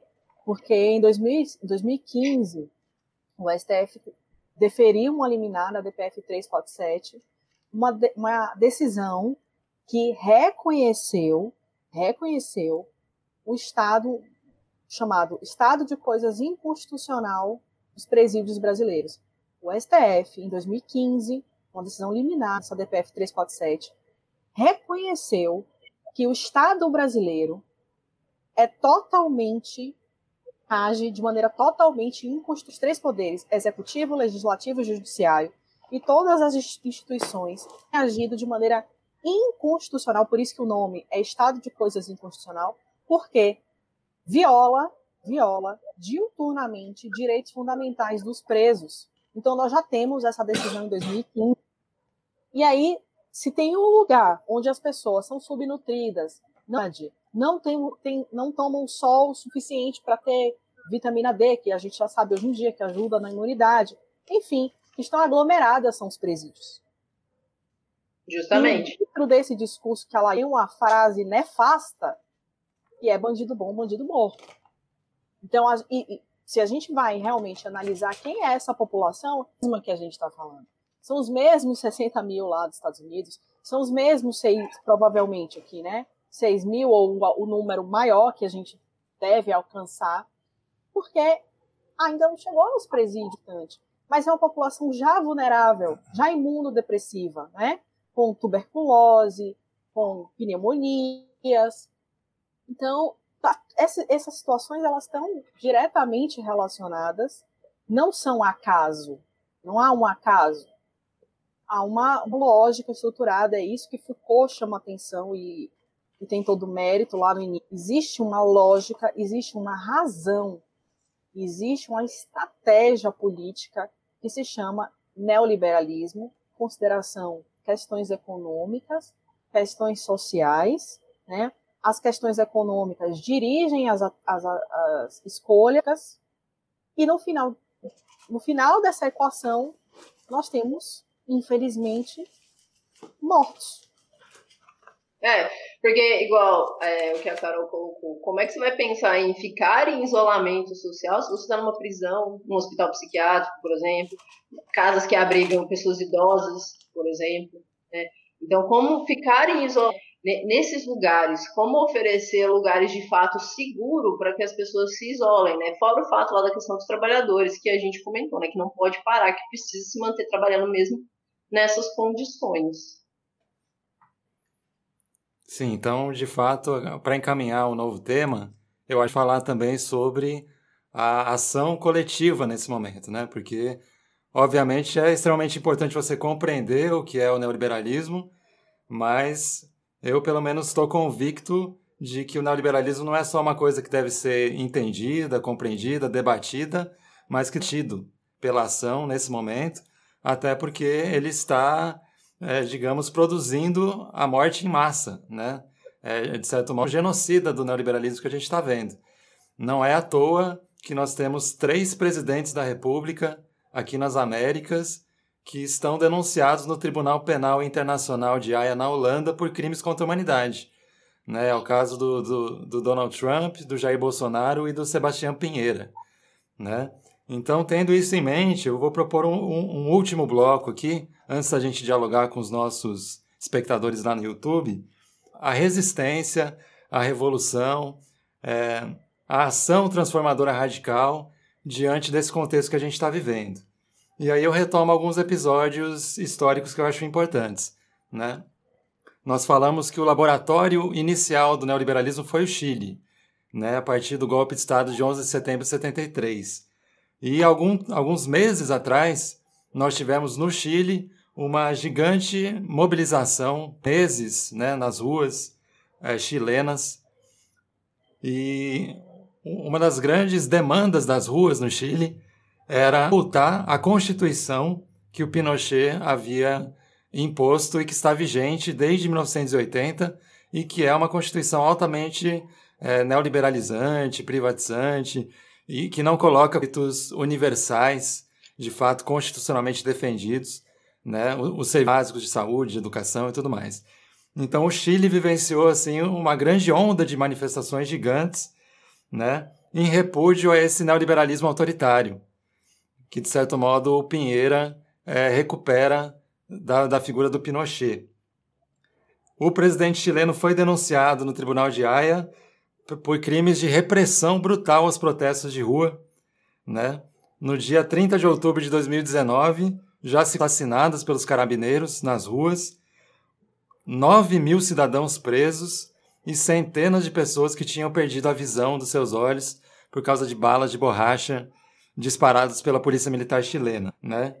Então, diante disso, a gente tem exemplos na, na América Latina de grandes levantes populares contra esse neoliberalismo autoritário que a gente está vendo o Bolsonaro imporem por aqui, né? E no Chile ele foi bem sucedido, porque, pelo menos no cenário pré-pandêmico, né, os chilenos conquistaram o direito a uma Assembleia Constituinte para uma nova Constituição, que são da soberania popular, né? Então, muito próximo de nós, no Chile de 2019, um grande levante. 20 anos antes, outro episódio que é considerado é, emblemático da resistência contra o neoliberalismo, que foi a chamada Batalha de Seattle, né? quando ia ter o, o, a reunião da OMC, da Organização Mundial do Comércio, uma mega manifestação de vários dias, com ocupação de, de praças públicas, fez a reunião da OMC colapsar. Né? Alguns meses depois, aqui na América Latina, nós tivemos outro grande levante que, de certo modo, deu ressonância ao que acontecia em Seattle em 99. Eu estou falando da Guerra da Água em Cochabamba, na Bolívia, né?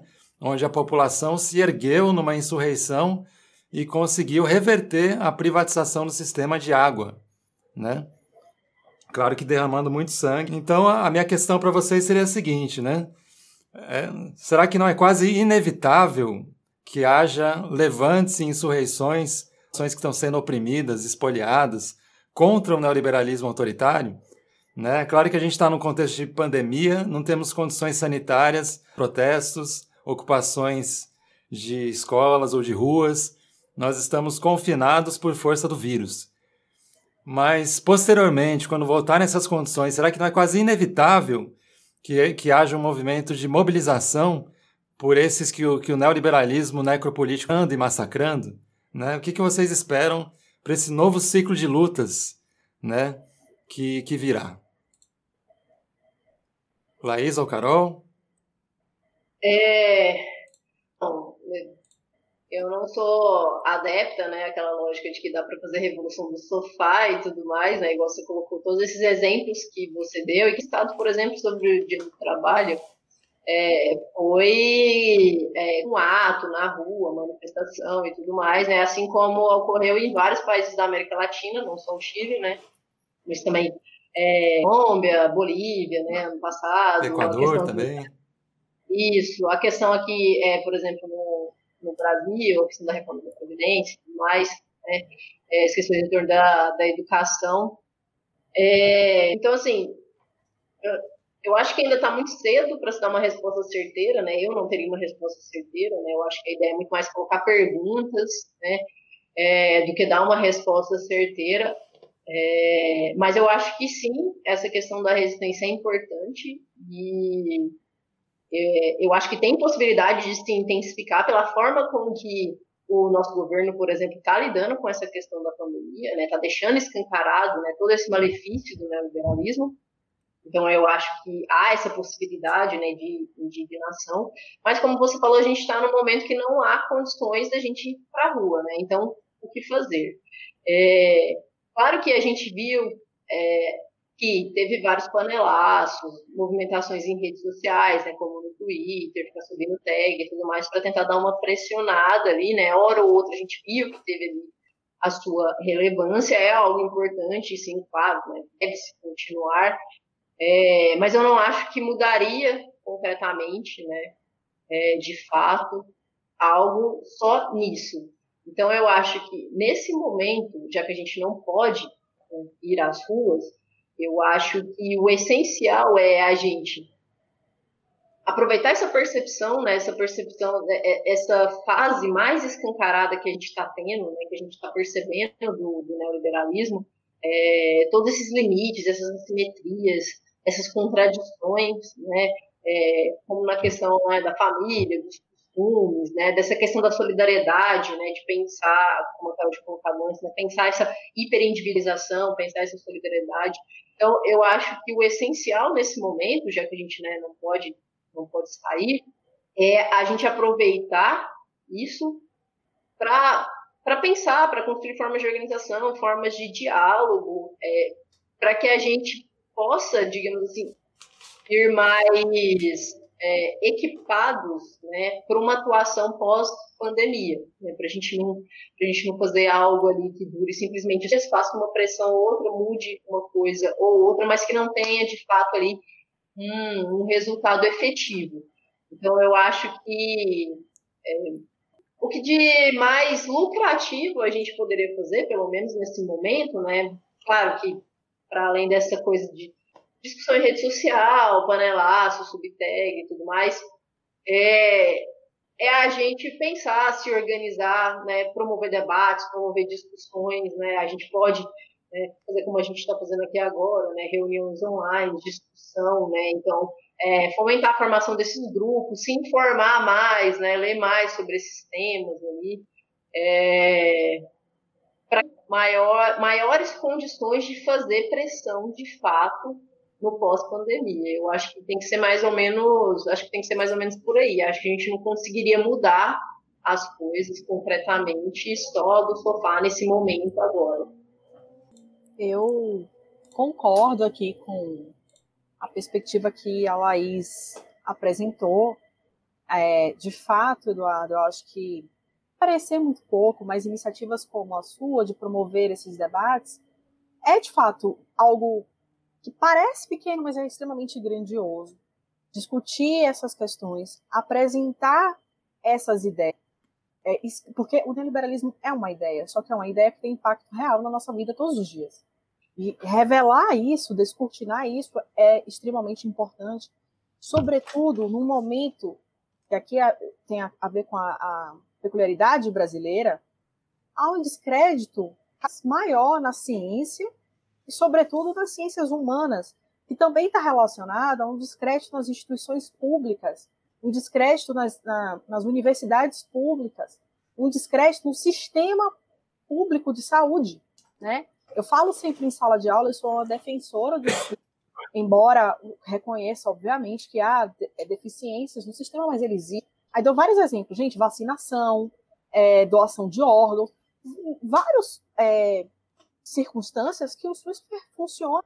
E, e não, a solução não está no sistema, na rede privada de saúde. Não, mas aí na rede privada é perfeito. Não, não é. Se fosse, não existiria tão de saúde. E há diversas. a privatização não é a solução. A gente não tem a melhor energia e é privatizada. Então, o melhor sistema de telecomunicação, melhor internet. Não, não é. Privatização não vai salvar tudo, né? Enfim, então, essas, essas é, iniciativas são extremamente importantes. E acho que existe sim uma semente de positiva na circular, que é descortinar, é revelar, escancarar a necessidade de rever qual é o papel do Estado, a necessidade de rever como nós interagimos coletivamente. E, além disso, é, nos, porque tem dois pontos que a gente não acabou não falando, mas a Laís até comentou que a questão da violência contra a mulher, que tem aumentado, a violência doméstica contra a mulher tem aumentado drasticamente, porque também tem num pano de fundo desse debate uma questão de saúde mental mesmo. Porque nós nos vemos como capitais humanos. Então, nossa lógica diária é produção, produção, produção, produção. E aí, de repente, para. Todo mundo tem que parar. Eu não tô, ninguém está acostumado a parar, está acostumado a produzir. O ócio é nocivo. O ócio é uma doença. Né? Tanto que quando a gente tem um preconceito enorme com a depressão. Por que, que a gente. Não só com a depressão, mas qualquer outra enfermidade mental? Porque essas pessoas não são funcionais. Elas não produzem. Se elas não produzem, é um problema. E aí agora a gente está tendo que lidar com isso. Então, acho que a semente positiva é que a gente possa rever, possa pelo menos perceber, porque o primeiro momento, a primeira forma de conseguir superar o neoliberalismo tal, é é, existe. É reconhecer que ele existe e que ele é nocivo. Ele é nocivo em grau institucional, grau do Estado e o grau individual também. Então, acho que isso é importante. Bacana, só queria completar um pouco o pensamento que eu estava trazendo sobre a resistência, né? É, recuperando um pouco, tem, tem uma obra da Naomi Klein, mais recente, que se chama Não Basta Dizer Não. Resistir à nova política de choque e conquistar o mundo do qual precisamos. Né? Então, essa noção não basta dizer não, para mim, é, é, a compreensão de que é preciso ação coletiva urgente, né? E a minha questão, na verdade, era sobre... É, claro, a gente não, não pode fazer, assim, uma futurologia, é, sendo, enfim, cientistas sociais e tudo mais. Mas a, as tendências do presente, né? A questão é que, segundo uma autora que eu vou ler para vocês também, a Viviane Forster, tem três livros publicados no Brasil, que é o horror econômico, o crime ocidental e uma estranha ditadura. A Viviane Forster ela tem a, a seguinte noção, né? Que o neoliberalismo ele é, se você for fazer uma análise de fato das consequências concretas que ele tem na vida das pessoas. Ela diz que por ser uma ideologia que tem obsessão, né, por abrir caminhos para o lucro, né, o que ela chama de a neurose do proveito, é uma espécie de obsessão patológica pelo lucro e pelo poder, né? Ela é uma ideologia que está pronta para todas as devastações, ela fala.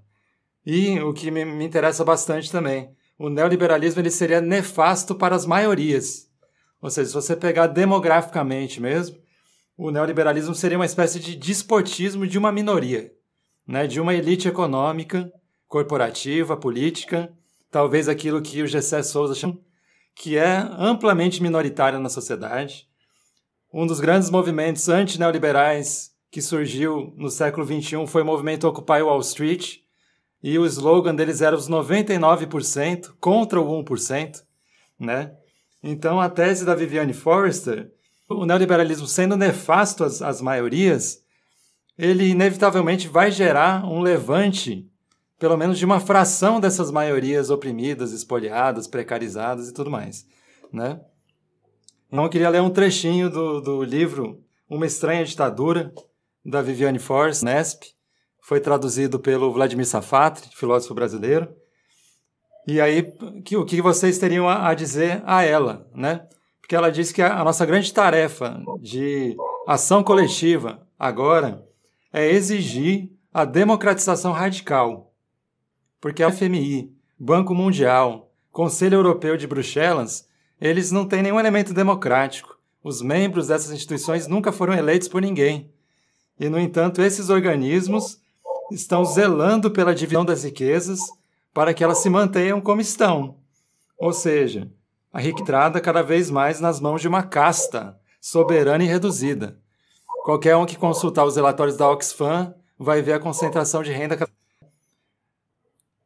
E aí ela diz: essas instituições, o FMI, Banco Mundial, as megacorporações, que nunca foram eleitas por ninguém, pegam-se de manipular as nações como marionetes conservar a disparidade de rendimentos entre países pobres e ricos, e mais escandaloso ainda, entre países pobres e algumas fortunas privadas.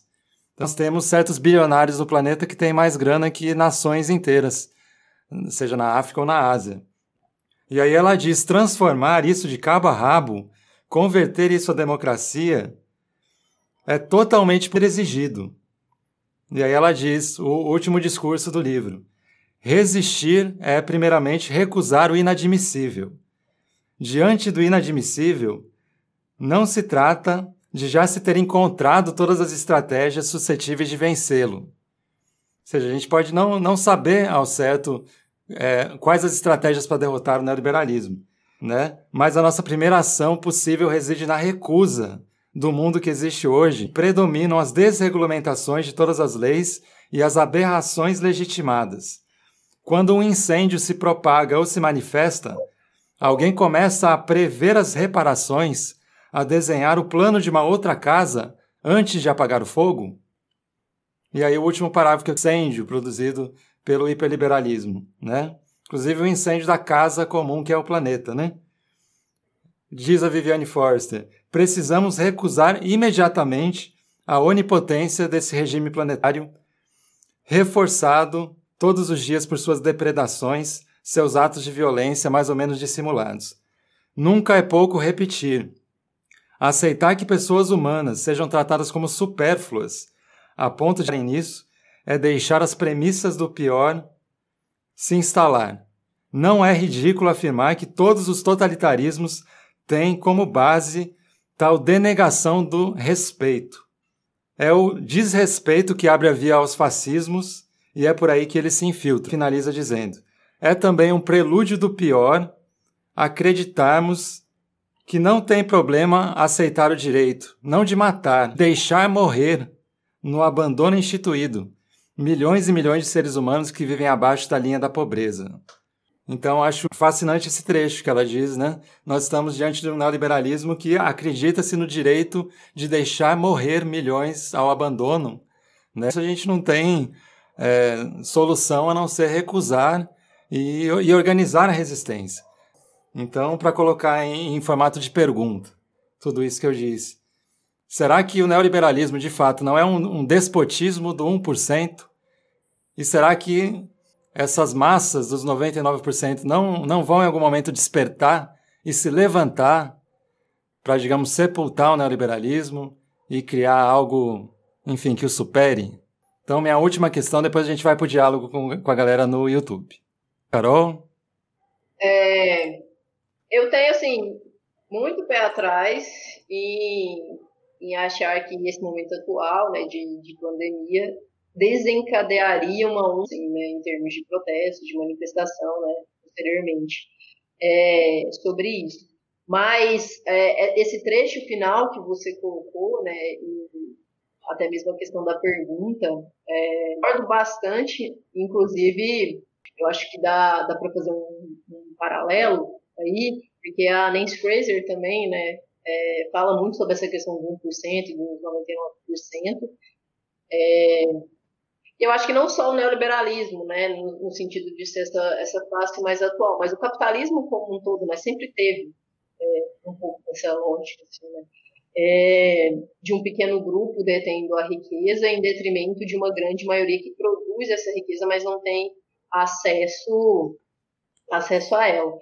É, mas eu acho que um ponto essencial, e é por isso que eu acho que dá para fazer um paralelo com, com a Fraser, é que no, um dos últimos livros que ela lançou, né, que saiu dela aqui no, aqui no, Brasil, em parceria com outras autoras, né, que é do Feminismo para os 99%, ela vai falar que não dá para você pensar, isso tem a ver com aquelas bases que não são só econômicas do neoliberalismo, uma superação desse tipo de ordem civilizacional é, se você não pensar de forma ampla, né? Então ela vai falar que você precisa atuar né, uma forma que vai pautar, né? A, o foco dela é ali o feminismo, mas daria para a gente ampliar isso, né? Não é pautar só a questão de gênero, por exemplo, mas pautar também a questão ambiental também, né? É, então eu acho que sim, é necessário é, pautar, pautar essas questões de forma ampla, né? pensar ali que você é, não tem só problemas em torno de gênero, raça, mas em torno da classe ali, há essa interconexão e que para você, de fato, superar esse tipo de ordem civilizacional, você precisa levar em conta né, é, esses diversos marcadores e essas intersecções ali. E ainda dentro do que você colocou, eu acho que o momento atual serve justamente para escancarar as facetas, né? A gente tem, por exemplo, que a gente falou ali, infelizmente muito brevemente, a questão né, do ambiente doméstico, violência contra a mulher e tudo mais. A gente tem uma discussão que vem crescida por conta da questão da pandemia, né? É, da catástrofe Então, é pensar é, isso, mas em um aspecto mais amplo. E eu acho que é, percebendo como isso está escrachado frente a esse contexto, é que a gente pode ir concluindo uma superação.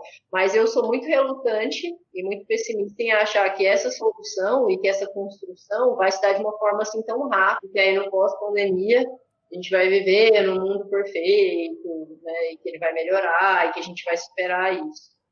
Maravilha, é, Carol. Eu sou um pouco mais incisiva no meu pessimismo do que a Laís.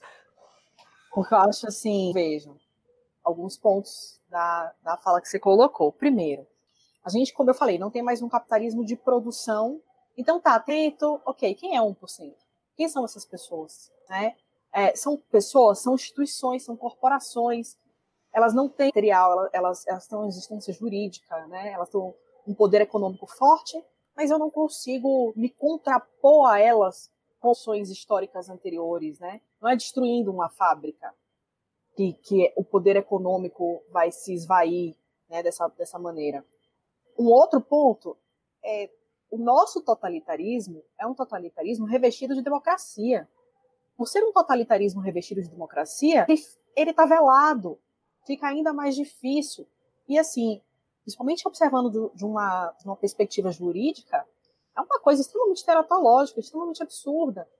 Nós, o direito foi evoluindo, discussões doutrinárias que põem em xeque aquela ideia que aconteceu na Alemanha nazista, ó, foi criado um Estado totalitário com bases jurídicas, né? Tinha lá o Carl Schmitt, o grande jurista, e Só que aí a gente tem que reler tudo de acordo com princípios, né, princípio da dignidade da pessoa, enfim. E aí a gente tem, tem visto nos últimos, pelo menos no, nos últimos dois anos, uma destruição, uma, um ataque constante à Constituição, a princípios constitucionais, e nada dito. Então, o nosso totalitarismo é um totalitarismo revestido de democracia que cria, torna ainda mais difícil esse levante. Além disso, eu chamo muita atenção, a economia atual é uma economia financeira. Então, as pessoas mais ricas do mundo, eles não têm, tipo tio Patinha, cheio de moeda. Isso não, sabe, não é isso. Eles não têm dinheiro de papel, eles têm uma ideia. Inclusive, eu falo até em sala de aula, gente, a nota de 100 reais, uma folha de ofício não tem diferença. A diferença, os dois são papel. A diferença é que a gente acredita que a nota de 100 reais é uma nota de 100 reais. E é uma crença comum. O mundo precisa, precisa dessas crenças comuns. São essas crenças comuns que criam a civilização como a gente conhece hoje. Aí tem um outro ponto, gente, dessa nosso contexto atual, que é perverso demais, que assim, às vezes dá vontade de sacudir as pessoas para que elas acordem a Wendy Brown chamou atenção. Tudo é financiarização, tudo é monetização. Nós estamos vivendo um momento que o, a, o neoliberalismo ele já se refez. Olha as lives com marketing. Preste atenção as pessoas, né, os artistas e tal, estão se monetizando também, monetizando a sua imagem de bons samaritanos. Né? Oh, nossa, eu sou muito legal, eu estou ganhando aqui não sei quantos da Globo, da Multishow, da cervejaria tal que eu, eu nem divulgo isso, para arrecadar, para poder doar, para poder ajudar outras pessoas. Isso é marketing. Então, o neoliberalismo, ele está muito arregado na nossa forma de existir, e eu não, não consigo ver como esse contexto é um contexto catalisador apto a é, é, dificultar, de fato, a existência, o promover a superação do neoliberalismo. Não vejo isso. Além disso, na questão mais da pobreza e da exclusão, existe o discurso, como eu falei, muito perverso do mérito. Então, esse discurso do mérito é um discurso muito nocivo. As pessoas introjetam essa ideia de não, eu sou pobre, mas é, fulano conseguiu ficar rico. Então, se fulano conseguiu ficar rico, eu também posso, é só eu me esforçar mais, né? Existe uma ação do sofrimento. Eu, eu vejo muito isso. Meus alunos, quando falam assim, ah, fulano foi catador e, e passou no concurso, não sei o quê. Ninguém devia passar por isso que fulano passou. A gente devia se arrepiar com essa, com essa história e não romantizar esse sofrimento. Então eu não consigo uma assim tão próximo no horizonte uma superação do neoliberalismo. Eu vejo na realidade e estou falando agora, né? Vejo hoje, agora, com tudo, todas as, as, as coisas que estão acontecendo, eu vejo uma adaptação, mas o neoliberalismo é de adaptações, né? Ele é de adaptações a cada contexto histórico, a cada contexto econômico. É, ele vai se adaptando ali, aqui, e é isso que a gente tem hoje. A gente realmente está vivendo nesse momento o marketing, por exemplo, as redes sociais e as grandes lives demonstrando que tá tudo bem com, com o barco do neoliberalismo, né? não está naufragando. É, concordo plenamente com o que é, a Carol colocou, né? Essa questão do, da meritocracia, da questão do sofrimento, né? De virar esse discurso romantizado que as pessoas adotam para si, pregam, né? É, quando a gente vai pensar, por exemplo, todo esse discurso em torno do empreendedorismo também, né? A gente tem justamente essa essa questão, né, dessa é, é, essa face aí do neoliberalismo, né, aquela coisa isso fica muito claro, a Carol citou mais da questão dos jogadores, né, de aplicativo e tal, é, essa coisa de ser o seu próprio patrão, se enriquecer, mas aí você vai trabalhar, sei lá, 16, 15, 16 horas por dia, vai puxar tudo, né, se você tiver algum problema ali, né, no carro, na bicicleta, etc., você que vai ter que pagar, você não tem nenhuma assistência, nenhum vínculo ali, né, barista, então, assim, eu acho que o momento é um momento ambíguo e é muito perigoso pensar é, de uma forma simplesmente positiva, porque é isso que a Carol falou, né? Em todos esses momentos de crise, você vai ter ali é, uma atuação né, em prol de uma reconfiguração do capitalismo e, né, mais recentemente, de, uma, de um aprofundamento do neoliberalismo né, é, e uma ofensiva dessa classe dominante. Né. É, então, eu acho que é preciso ter muito cuidado é, com visões muito positivas ou muito usadas do, do momento atual, né? que é como, é como ela colocou, né? A gente está vendo que já está havendo ali uma reconfiguração é, de todo esse contexto.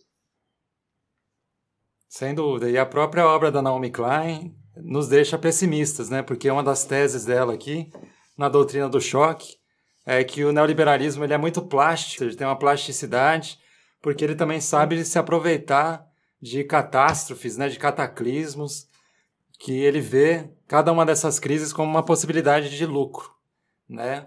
Então, um exemplo que ela traz é quando passou o furacão Katrina na cidade de New Orleans, que aliás hoje é uma das mais atingidas pelo próprio Covid, né? E ela dá um exemplo que trabalhamos com educação, por exemplo, né?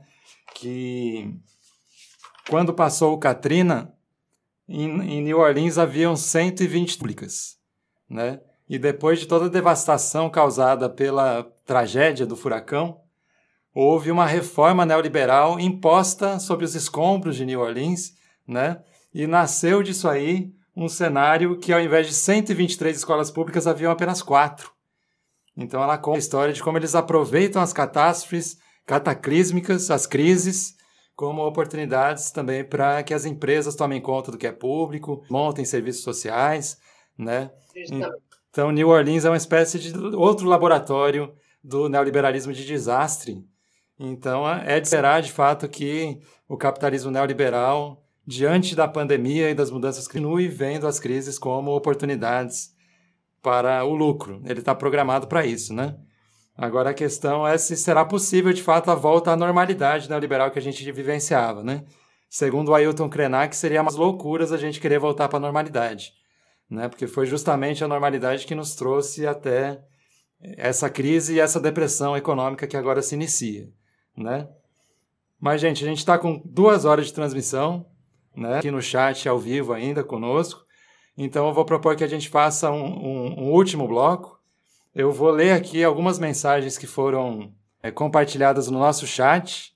E aí eu deixo vocês à vontade, se vocês quiserem responder a alguma dessas pessoas, né? Comentar em cima dos e ao mesmo tempo já fazer também encaminhar para as reflexões finais, tá certo? Então vamos lá no vivo no, no YouTube. Temos aqui a seguinte mensagem. Felipe, parabéns pela iniciativa da Casa de Vidro. Excelente seleção das profissionais que vieram debater. Temos aqui a mensagem também da Raquel Botelho Nogueira, lá, aluna nossa do curso de licenciatura em Ciências Sociais do IFG Anápolis. Valeu, Raquel, por nos acompanhar. Ela diz: o neoliberalismo está sendo colocado em xeque pelo governo Bolsonaro. Ou vai ou racha, tipo isso. Temos também aqui a mensagem do Douglas Máximo, também aluno lá do IFG Anápolis, dizendo que está com muita saudade das aulas da Laís. A Raquel também diz o seguinte: Todos esses acontecimentos nos levaram a conhecer quem é quem, desmascarando a face de muitos que tínhamos até então como inspiração, principalmente no meio cristão. Ela diz a Raquel que isso enfraqueceu a amizade de muitos indivíduos e abriu os olhos de muitos também. Então, um elemento interessante que a Raquel traz, de que muitos tiveram sua face desmascarada por essa crise. Temos também a mensagem do Davi Franco, ou David Franco. Ele diz: o macartismo está infiltrado fortemente na sociedade brasileira. Temos também outra mensagem do Douglas Máximo, de certa forma, democratizou a ordem de matar X ou Y. É a necropolítica agindo. Então, outro conceito bem quente, né, que está bem no debate ultimamente, da necropolítica. Propo, é, conceito proposto por um filósofo camaranês, né?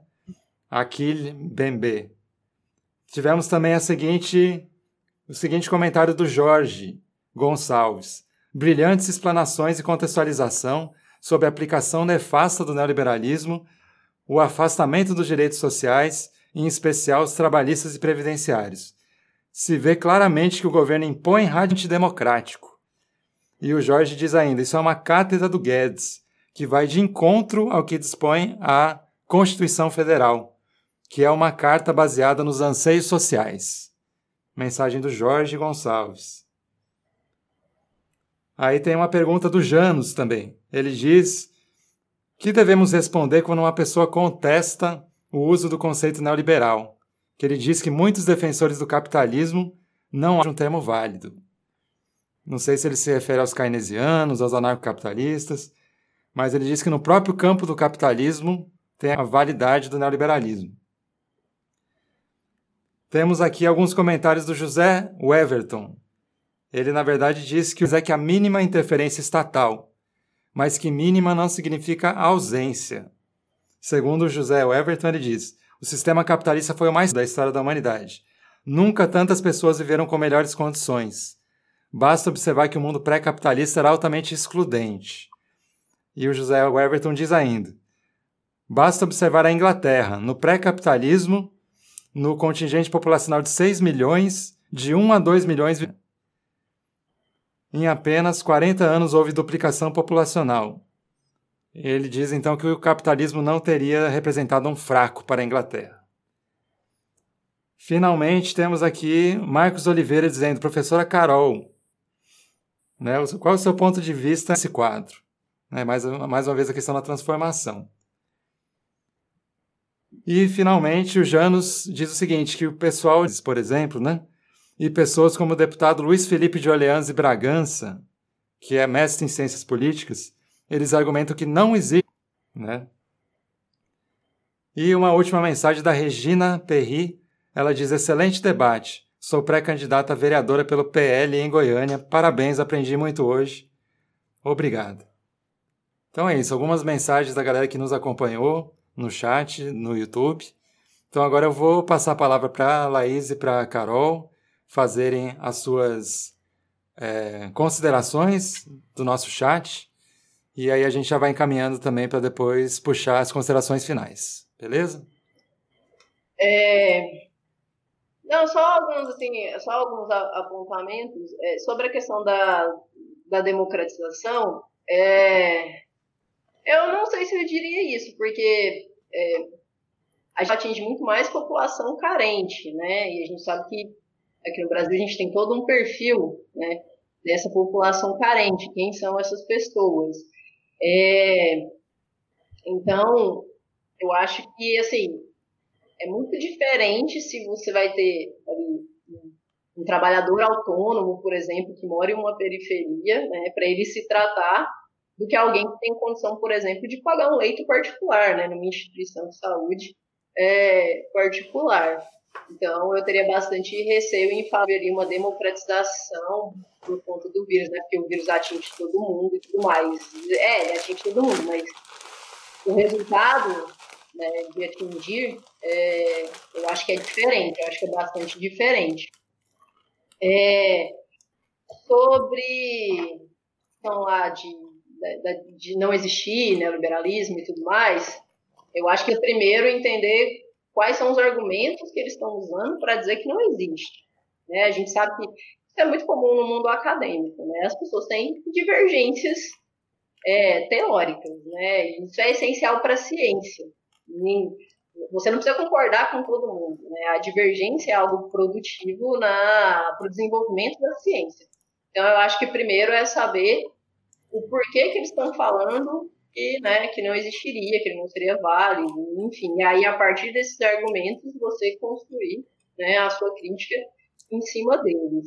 É, quanto, eu não me lembro o nome né, de quem colocou, mas a questão lá né, do, do, capitalismo e tudo mais, tomar cuidado, eu acho que foi uma análise meio anacrônica, né, é, sobre isso, sobre essas possibilidades e, inclusive, na própria Inglaterra, se você analisar o período de implementação ali, né? Primeiro que não foi de um dia para a noite, a gente tem que pensar nisso ali, né? Pelo menos do século XVI até ali o século XIX. Então, é muito tempo de transformação. É, pensar também quais eram as condições da população nesse período, né? Porque quando ali você estava quando a Inglaterra começou né, todo esse boom de fábricas, de produção industrial, quais eram as condições das pessoas que estavam trabalhando ali. Né? Então, eu acho que tem que tomar um pouco de cuidado, não que eu espere convencer né, é, a pessoa que estava assistindo, mas eu acho que é preciso tomar cuidado ao, ao colocar essas questões. Né? É, eu senti, pelo menos na colocação, que foi uma análise um pouco ali, é, faltou um pouco ali de história nessa, nessa análise, né? E pensar, e pensar as consequências das políticas, né? É, inclusive, eu sugeriria é, algumas obras da, da Ellen Wood, né? Ela tem um livro que fala é, O Império do Capital, que vai mostrar como é que é, se, se construiu, né? Como é que surgiu e se construiu é, isso justamente na Inglaterra. Né? É um livro pequeno, então eu sugeriria é, ler, né? Você pode discordar, mas eu sugeriria pelo menos ler ele, né? Para entender melhor como é que se deu essa implementação. É, e ela tem um livro também muito interessante que é Capitalismo versus Democracia, né? Que ela vai falar como é que são duas coisas é, que não, é, elas não lidam muito bem juntas, né? Elas, elas não se dão muito bem juntas. Então, assim, a título de, de recomendação para a pessoa que falou sobre né, ser o melhor sistema que a gente já teve, né, uma igual qualidade de vida é, das pessoas. Eu acho que tem que tomar um pouco de cuidado quando se fala disso. Né? Até já que a gente está tratando né, da questão da, da, pandemia, pensar, por exemplo, as questões, as questões sanitárias né, da, daquele período. É, né, o livro lá da, da classe operária na, na, Inglaterra, que ele vai mostrar como é que eram as condições de vida da, dessa população trabalhadora nesse período, né, de implementação, ascensão, né, assim, de, de fato estava se firmando na, na Inglaterra, né. É, então eu acho que é uma leitura interessante também para ver como era de fato as condições, porque é, o livro vai trazer isso muito forte, né? Como é que eram as condições então dessas pessoas, por exemplo. Então, eu acho que isso é, isso é importante para uma análise, né? Mesmo que você mantenha essa, essa premissa, né, de que supostamente é, seria o melhor sistema, beneficiaria todo mundo, melhoraria a qualidade de vida, eu acho interessante é, trazer um pouco essas leituras para não fazer uma análise ali, né? Ter um anacrônico e tudo mais. Podemos passar a palavra para a Carol e depois a gente volta para mais um bloquinho, tá bom? Ok. Bom, é, só complementar mesmo, a Laís colocou muito, muito bem. Eu queria é, já, desde logo, agradecer a todo mundo que acompanhou, a quem fez pergunta, a quem elogiou, e principalmente as pessoas que discordam da gente. São os pontos de divergência que nos fazem pensar, reformular, melhorar, aprimorar os argumentos. Então, muito obrigado. É, primeiro, sobre a questão da democratização e frente ao, à pandemia eu acho que a melhor frase é aquela ideia de que a gente está no mesmo barco, estamos de fato todos no mesmo barco, só que alguns estão no camarote. Né? Então, o barco é o mesmo, em posições diferentes. Né? Não, não, todas as pessoas que estão nesse barco não têm, infelizmente, as mesmas condições. E esse comentário sobre a democratização é, tem tudo a ver com o comentário sobre ah, o capitalismo, o melhor sistema. Nunca a gente teve um salto de qualidade de vida de fato tivemos um salto exponencial de qualidade de vida, só que não é para todos. Né? A, a, gente tem uma exclusão, uma inclusive, inclusive a exclusão é a base do capitalismo. Exclusão é a base, não tem capitalismo sem exclusão. Necessariamente é preciso ter exclusão. E o neoliberalismo acentua essa ideia de exclusão. Né? Eu quero ter, mas eu não quero ter algo que todo mundo tem, eu quero exclusivo, eu quero a bolsa exclusiva, eu quero sapato exclusivo, eu quero carro exclusivo, né? E todas essas coisas estão também relacionadas a ideários, a fantasias, como a Laís bem colocou. Quanto à questão da existência ou não do termo neoliberalismo, acho super bacana a, a proposta, né, a crítica, a dizer que o neoliberalismo não existe. Por isso que a minha perspectiva aqui é sempre a perspectiva que eu apresento, que a Laís também apresenta, uma perspectiva do neoliberalismo como categoria de análise. Então, eu não trato o neoliberalismo como uma ideologia, eu não acho que o neoliberalismo possa ser reduzido a uma ideologia. Eu encaro né, que Porque tem ou vários autores que tratam do neoliberalismo, né? Eu mesmo trabalho com três. Foucault, Wendy Brown e o Queens Bolden. Foucault acha que o neoliberalismo é uma razão governamental. A Wendy Brown concorda e atualiza esse conceito e o Zolbojan considera um projeto, um projeto global. São três perspectivas de um mesmo fenômeno. É, a gente pode divergir, sim, quanto à categorização, quanto aos elementos né, do neoliberalismo, mas já negar a existência dele é complicado. Você pode até dar, manter o nome, capitalismo, mas é um capitalismo contemporâneo, porque o mundo mudou. As coisas não são mais como eram antigamente. Como eu falei, o capitalismo mais lá do século XVI, XVII, XVIII tinha como base uma lógica de produção. O capitalismo atual, e aí você pode dar o nome que você quiser, tem como base uma lógica de financiarização e uma lógica em que todo o nosso modo de existir mudou a nossa linguagem. A gente fala em lucro o tempo todo. Até alguma coisa. O conceito mais lucrativo. Então, a lógica mudou. Nós fomos inundados por uma lógica econômica. É, de, de uma perspectiva liberal, clássica, lá, né, aquela ideia de, de, de liberdade do indivíduo. A gente o, o, não é neoliberalismo só porque tem essa ideia de liberdade, né, que se contrapõe ao Estado. Não é uma releitura mais complexo. E as indicações de leitura que a, a Laís passou, eu acrescentaria uma indicação, principalmente pessoal que é do direito, que é muito, muito interessante, que é uma autora chamada Catherine Pistol, que ela vai, ela revela o código do capital. O nome do livro é o Código do Capital, só tem em inglês ainda, mas é, é interessante a dela, porque ela vai explicar como é que o capital se forma, tá? É, mas... É, só...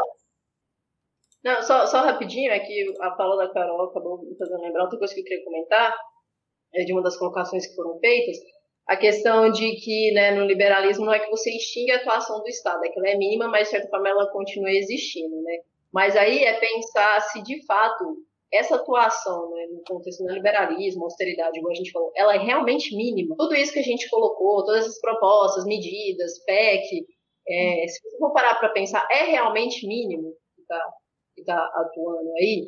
É, salvar banco. Né? Quando a gente teve é, por exemplo, todo, né, toda aquela crise, quando estava ali no auge daquela crise na Europa, por exemplo, com processos de, de imigração e tudo mais, né, de é, estados barrando ali as pessoas de entrarem, né, é, as questões também de, de limites ou não comercial, de como o Estado atua ali, né, então assim, uhum. né, a, a pessoa colocou, ah, não é que não existe, é que ela é mínima, mas parando para pensar, né, em em toda essa atuação, só nas que a gente citou aqui, será que de fato é mínima que a gente está vendo ali, uma atuação mínima?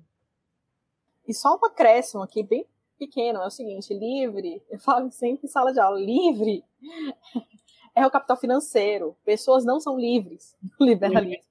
Capital financeiro, sim, é livre, volátil, tá aqui, não tá, tal, mas o, o, as pessoas não são livres. Nós não somos livres. Maravilha, gente. Então vamos encaminhando para o nosso final. Eu queria deixar aqui alguns recados finais. Um deles é uma dica de leitura e também de filme, né? Um filme, o A Corporação, A Busca Patológica por Lucro e Poder, que é um livro e é também um, um grande documentário sobre a questão de como o neoliberalismo se constituiu, né? E que é um livro bem ousado porque ele faz a corporação capitalista como uma espécie de psicopata coletivo, né? É uma instituição que mostra falta de empatia, tendências antissociais, recusa a responsabilização, incapacidade de sentir remorsos.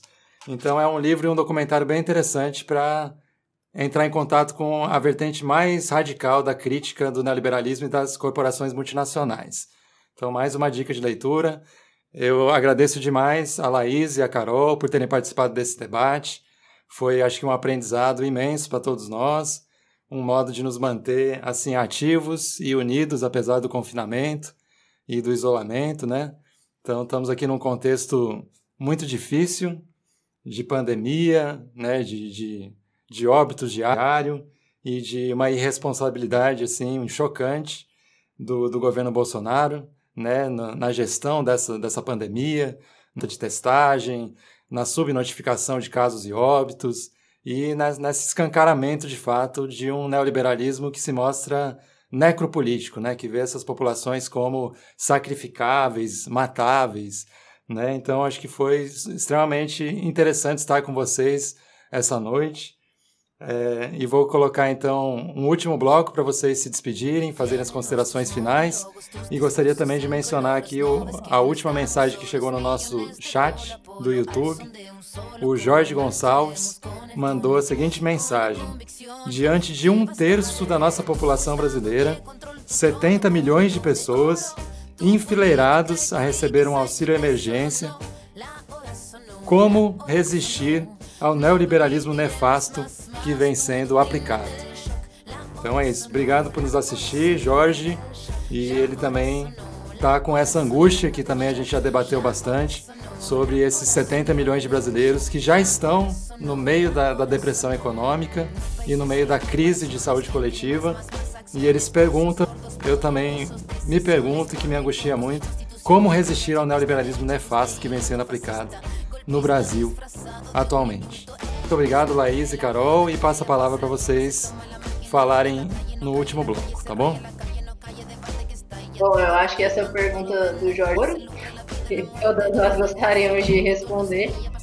É, mas eu espero que a gente consiga, né, de forma coletiva, debater mais sobre isso, né, valorizar também né, a ciência, as ciências humanas, né, pensa aspectos como esse. É, eu espero que a gente consiga futuramente responder essa pergunta. Eu gostaria de responder, mas não consigo no momento. É, e no mais, eu queria agradecer o convite né, do, do Eduardo, a participação da Carol, como sempre, muito maravilhosa. É, o Hidalgo também, né, que não apareceu, mas ajudou a gente aqui na, na parte técnica. Fuego del presente con recuerdo, con certeza y con desgarro, con el objetivo claro, con memoria y con la historia, el futuro es ahora. Todo este tubo de ensayo, todo este laboratorio que a diario, todo este fallo, todo este económico modelo condenado de dinosaurio, todo se criminaliza, todo se justifica en la noticia, todo se quita, todo se pisa, todo se ficha y clasifica. Y tu táctica, tu típica risa y ética, tu comunicado manipulado, ¿cuántos fueron los callados? Pago guanacos y lumas, pago guanacos y tunas, pago guanacos no suman, ¿cuántos fueron los que se robaron las fortunas? tus monólogos, tus discursos incoloros, no ves que no estamos solos, millones de polo a polo, al son de un solo coro, marcharemos con el tono, con la convicción. Que basta de robo, tu estado de control, tu trono podrido de oro. Tu política y tu riqueza y tu tesoro no. La hora sonó, la hora sonó. No permitiremos más, más tu doctrina del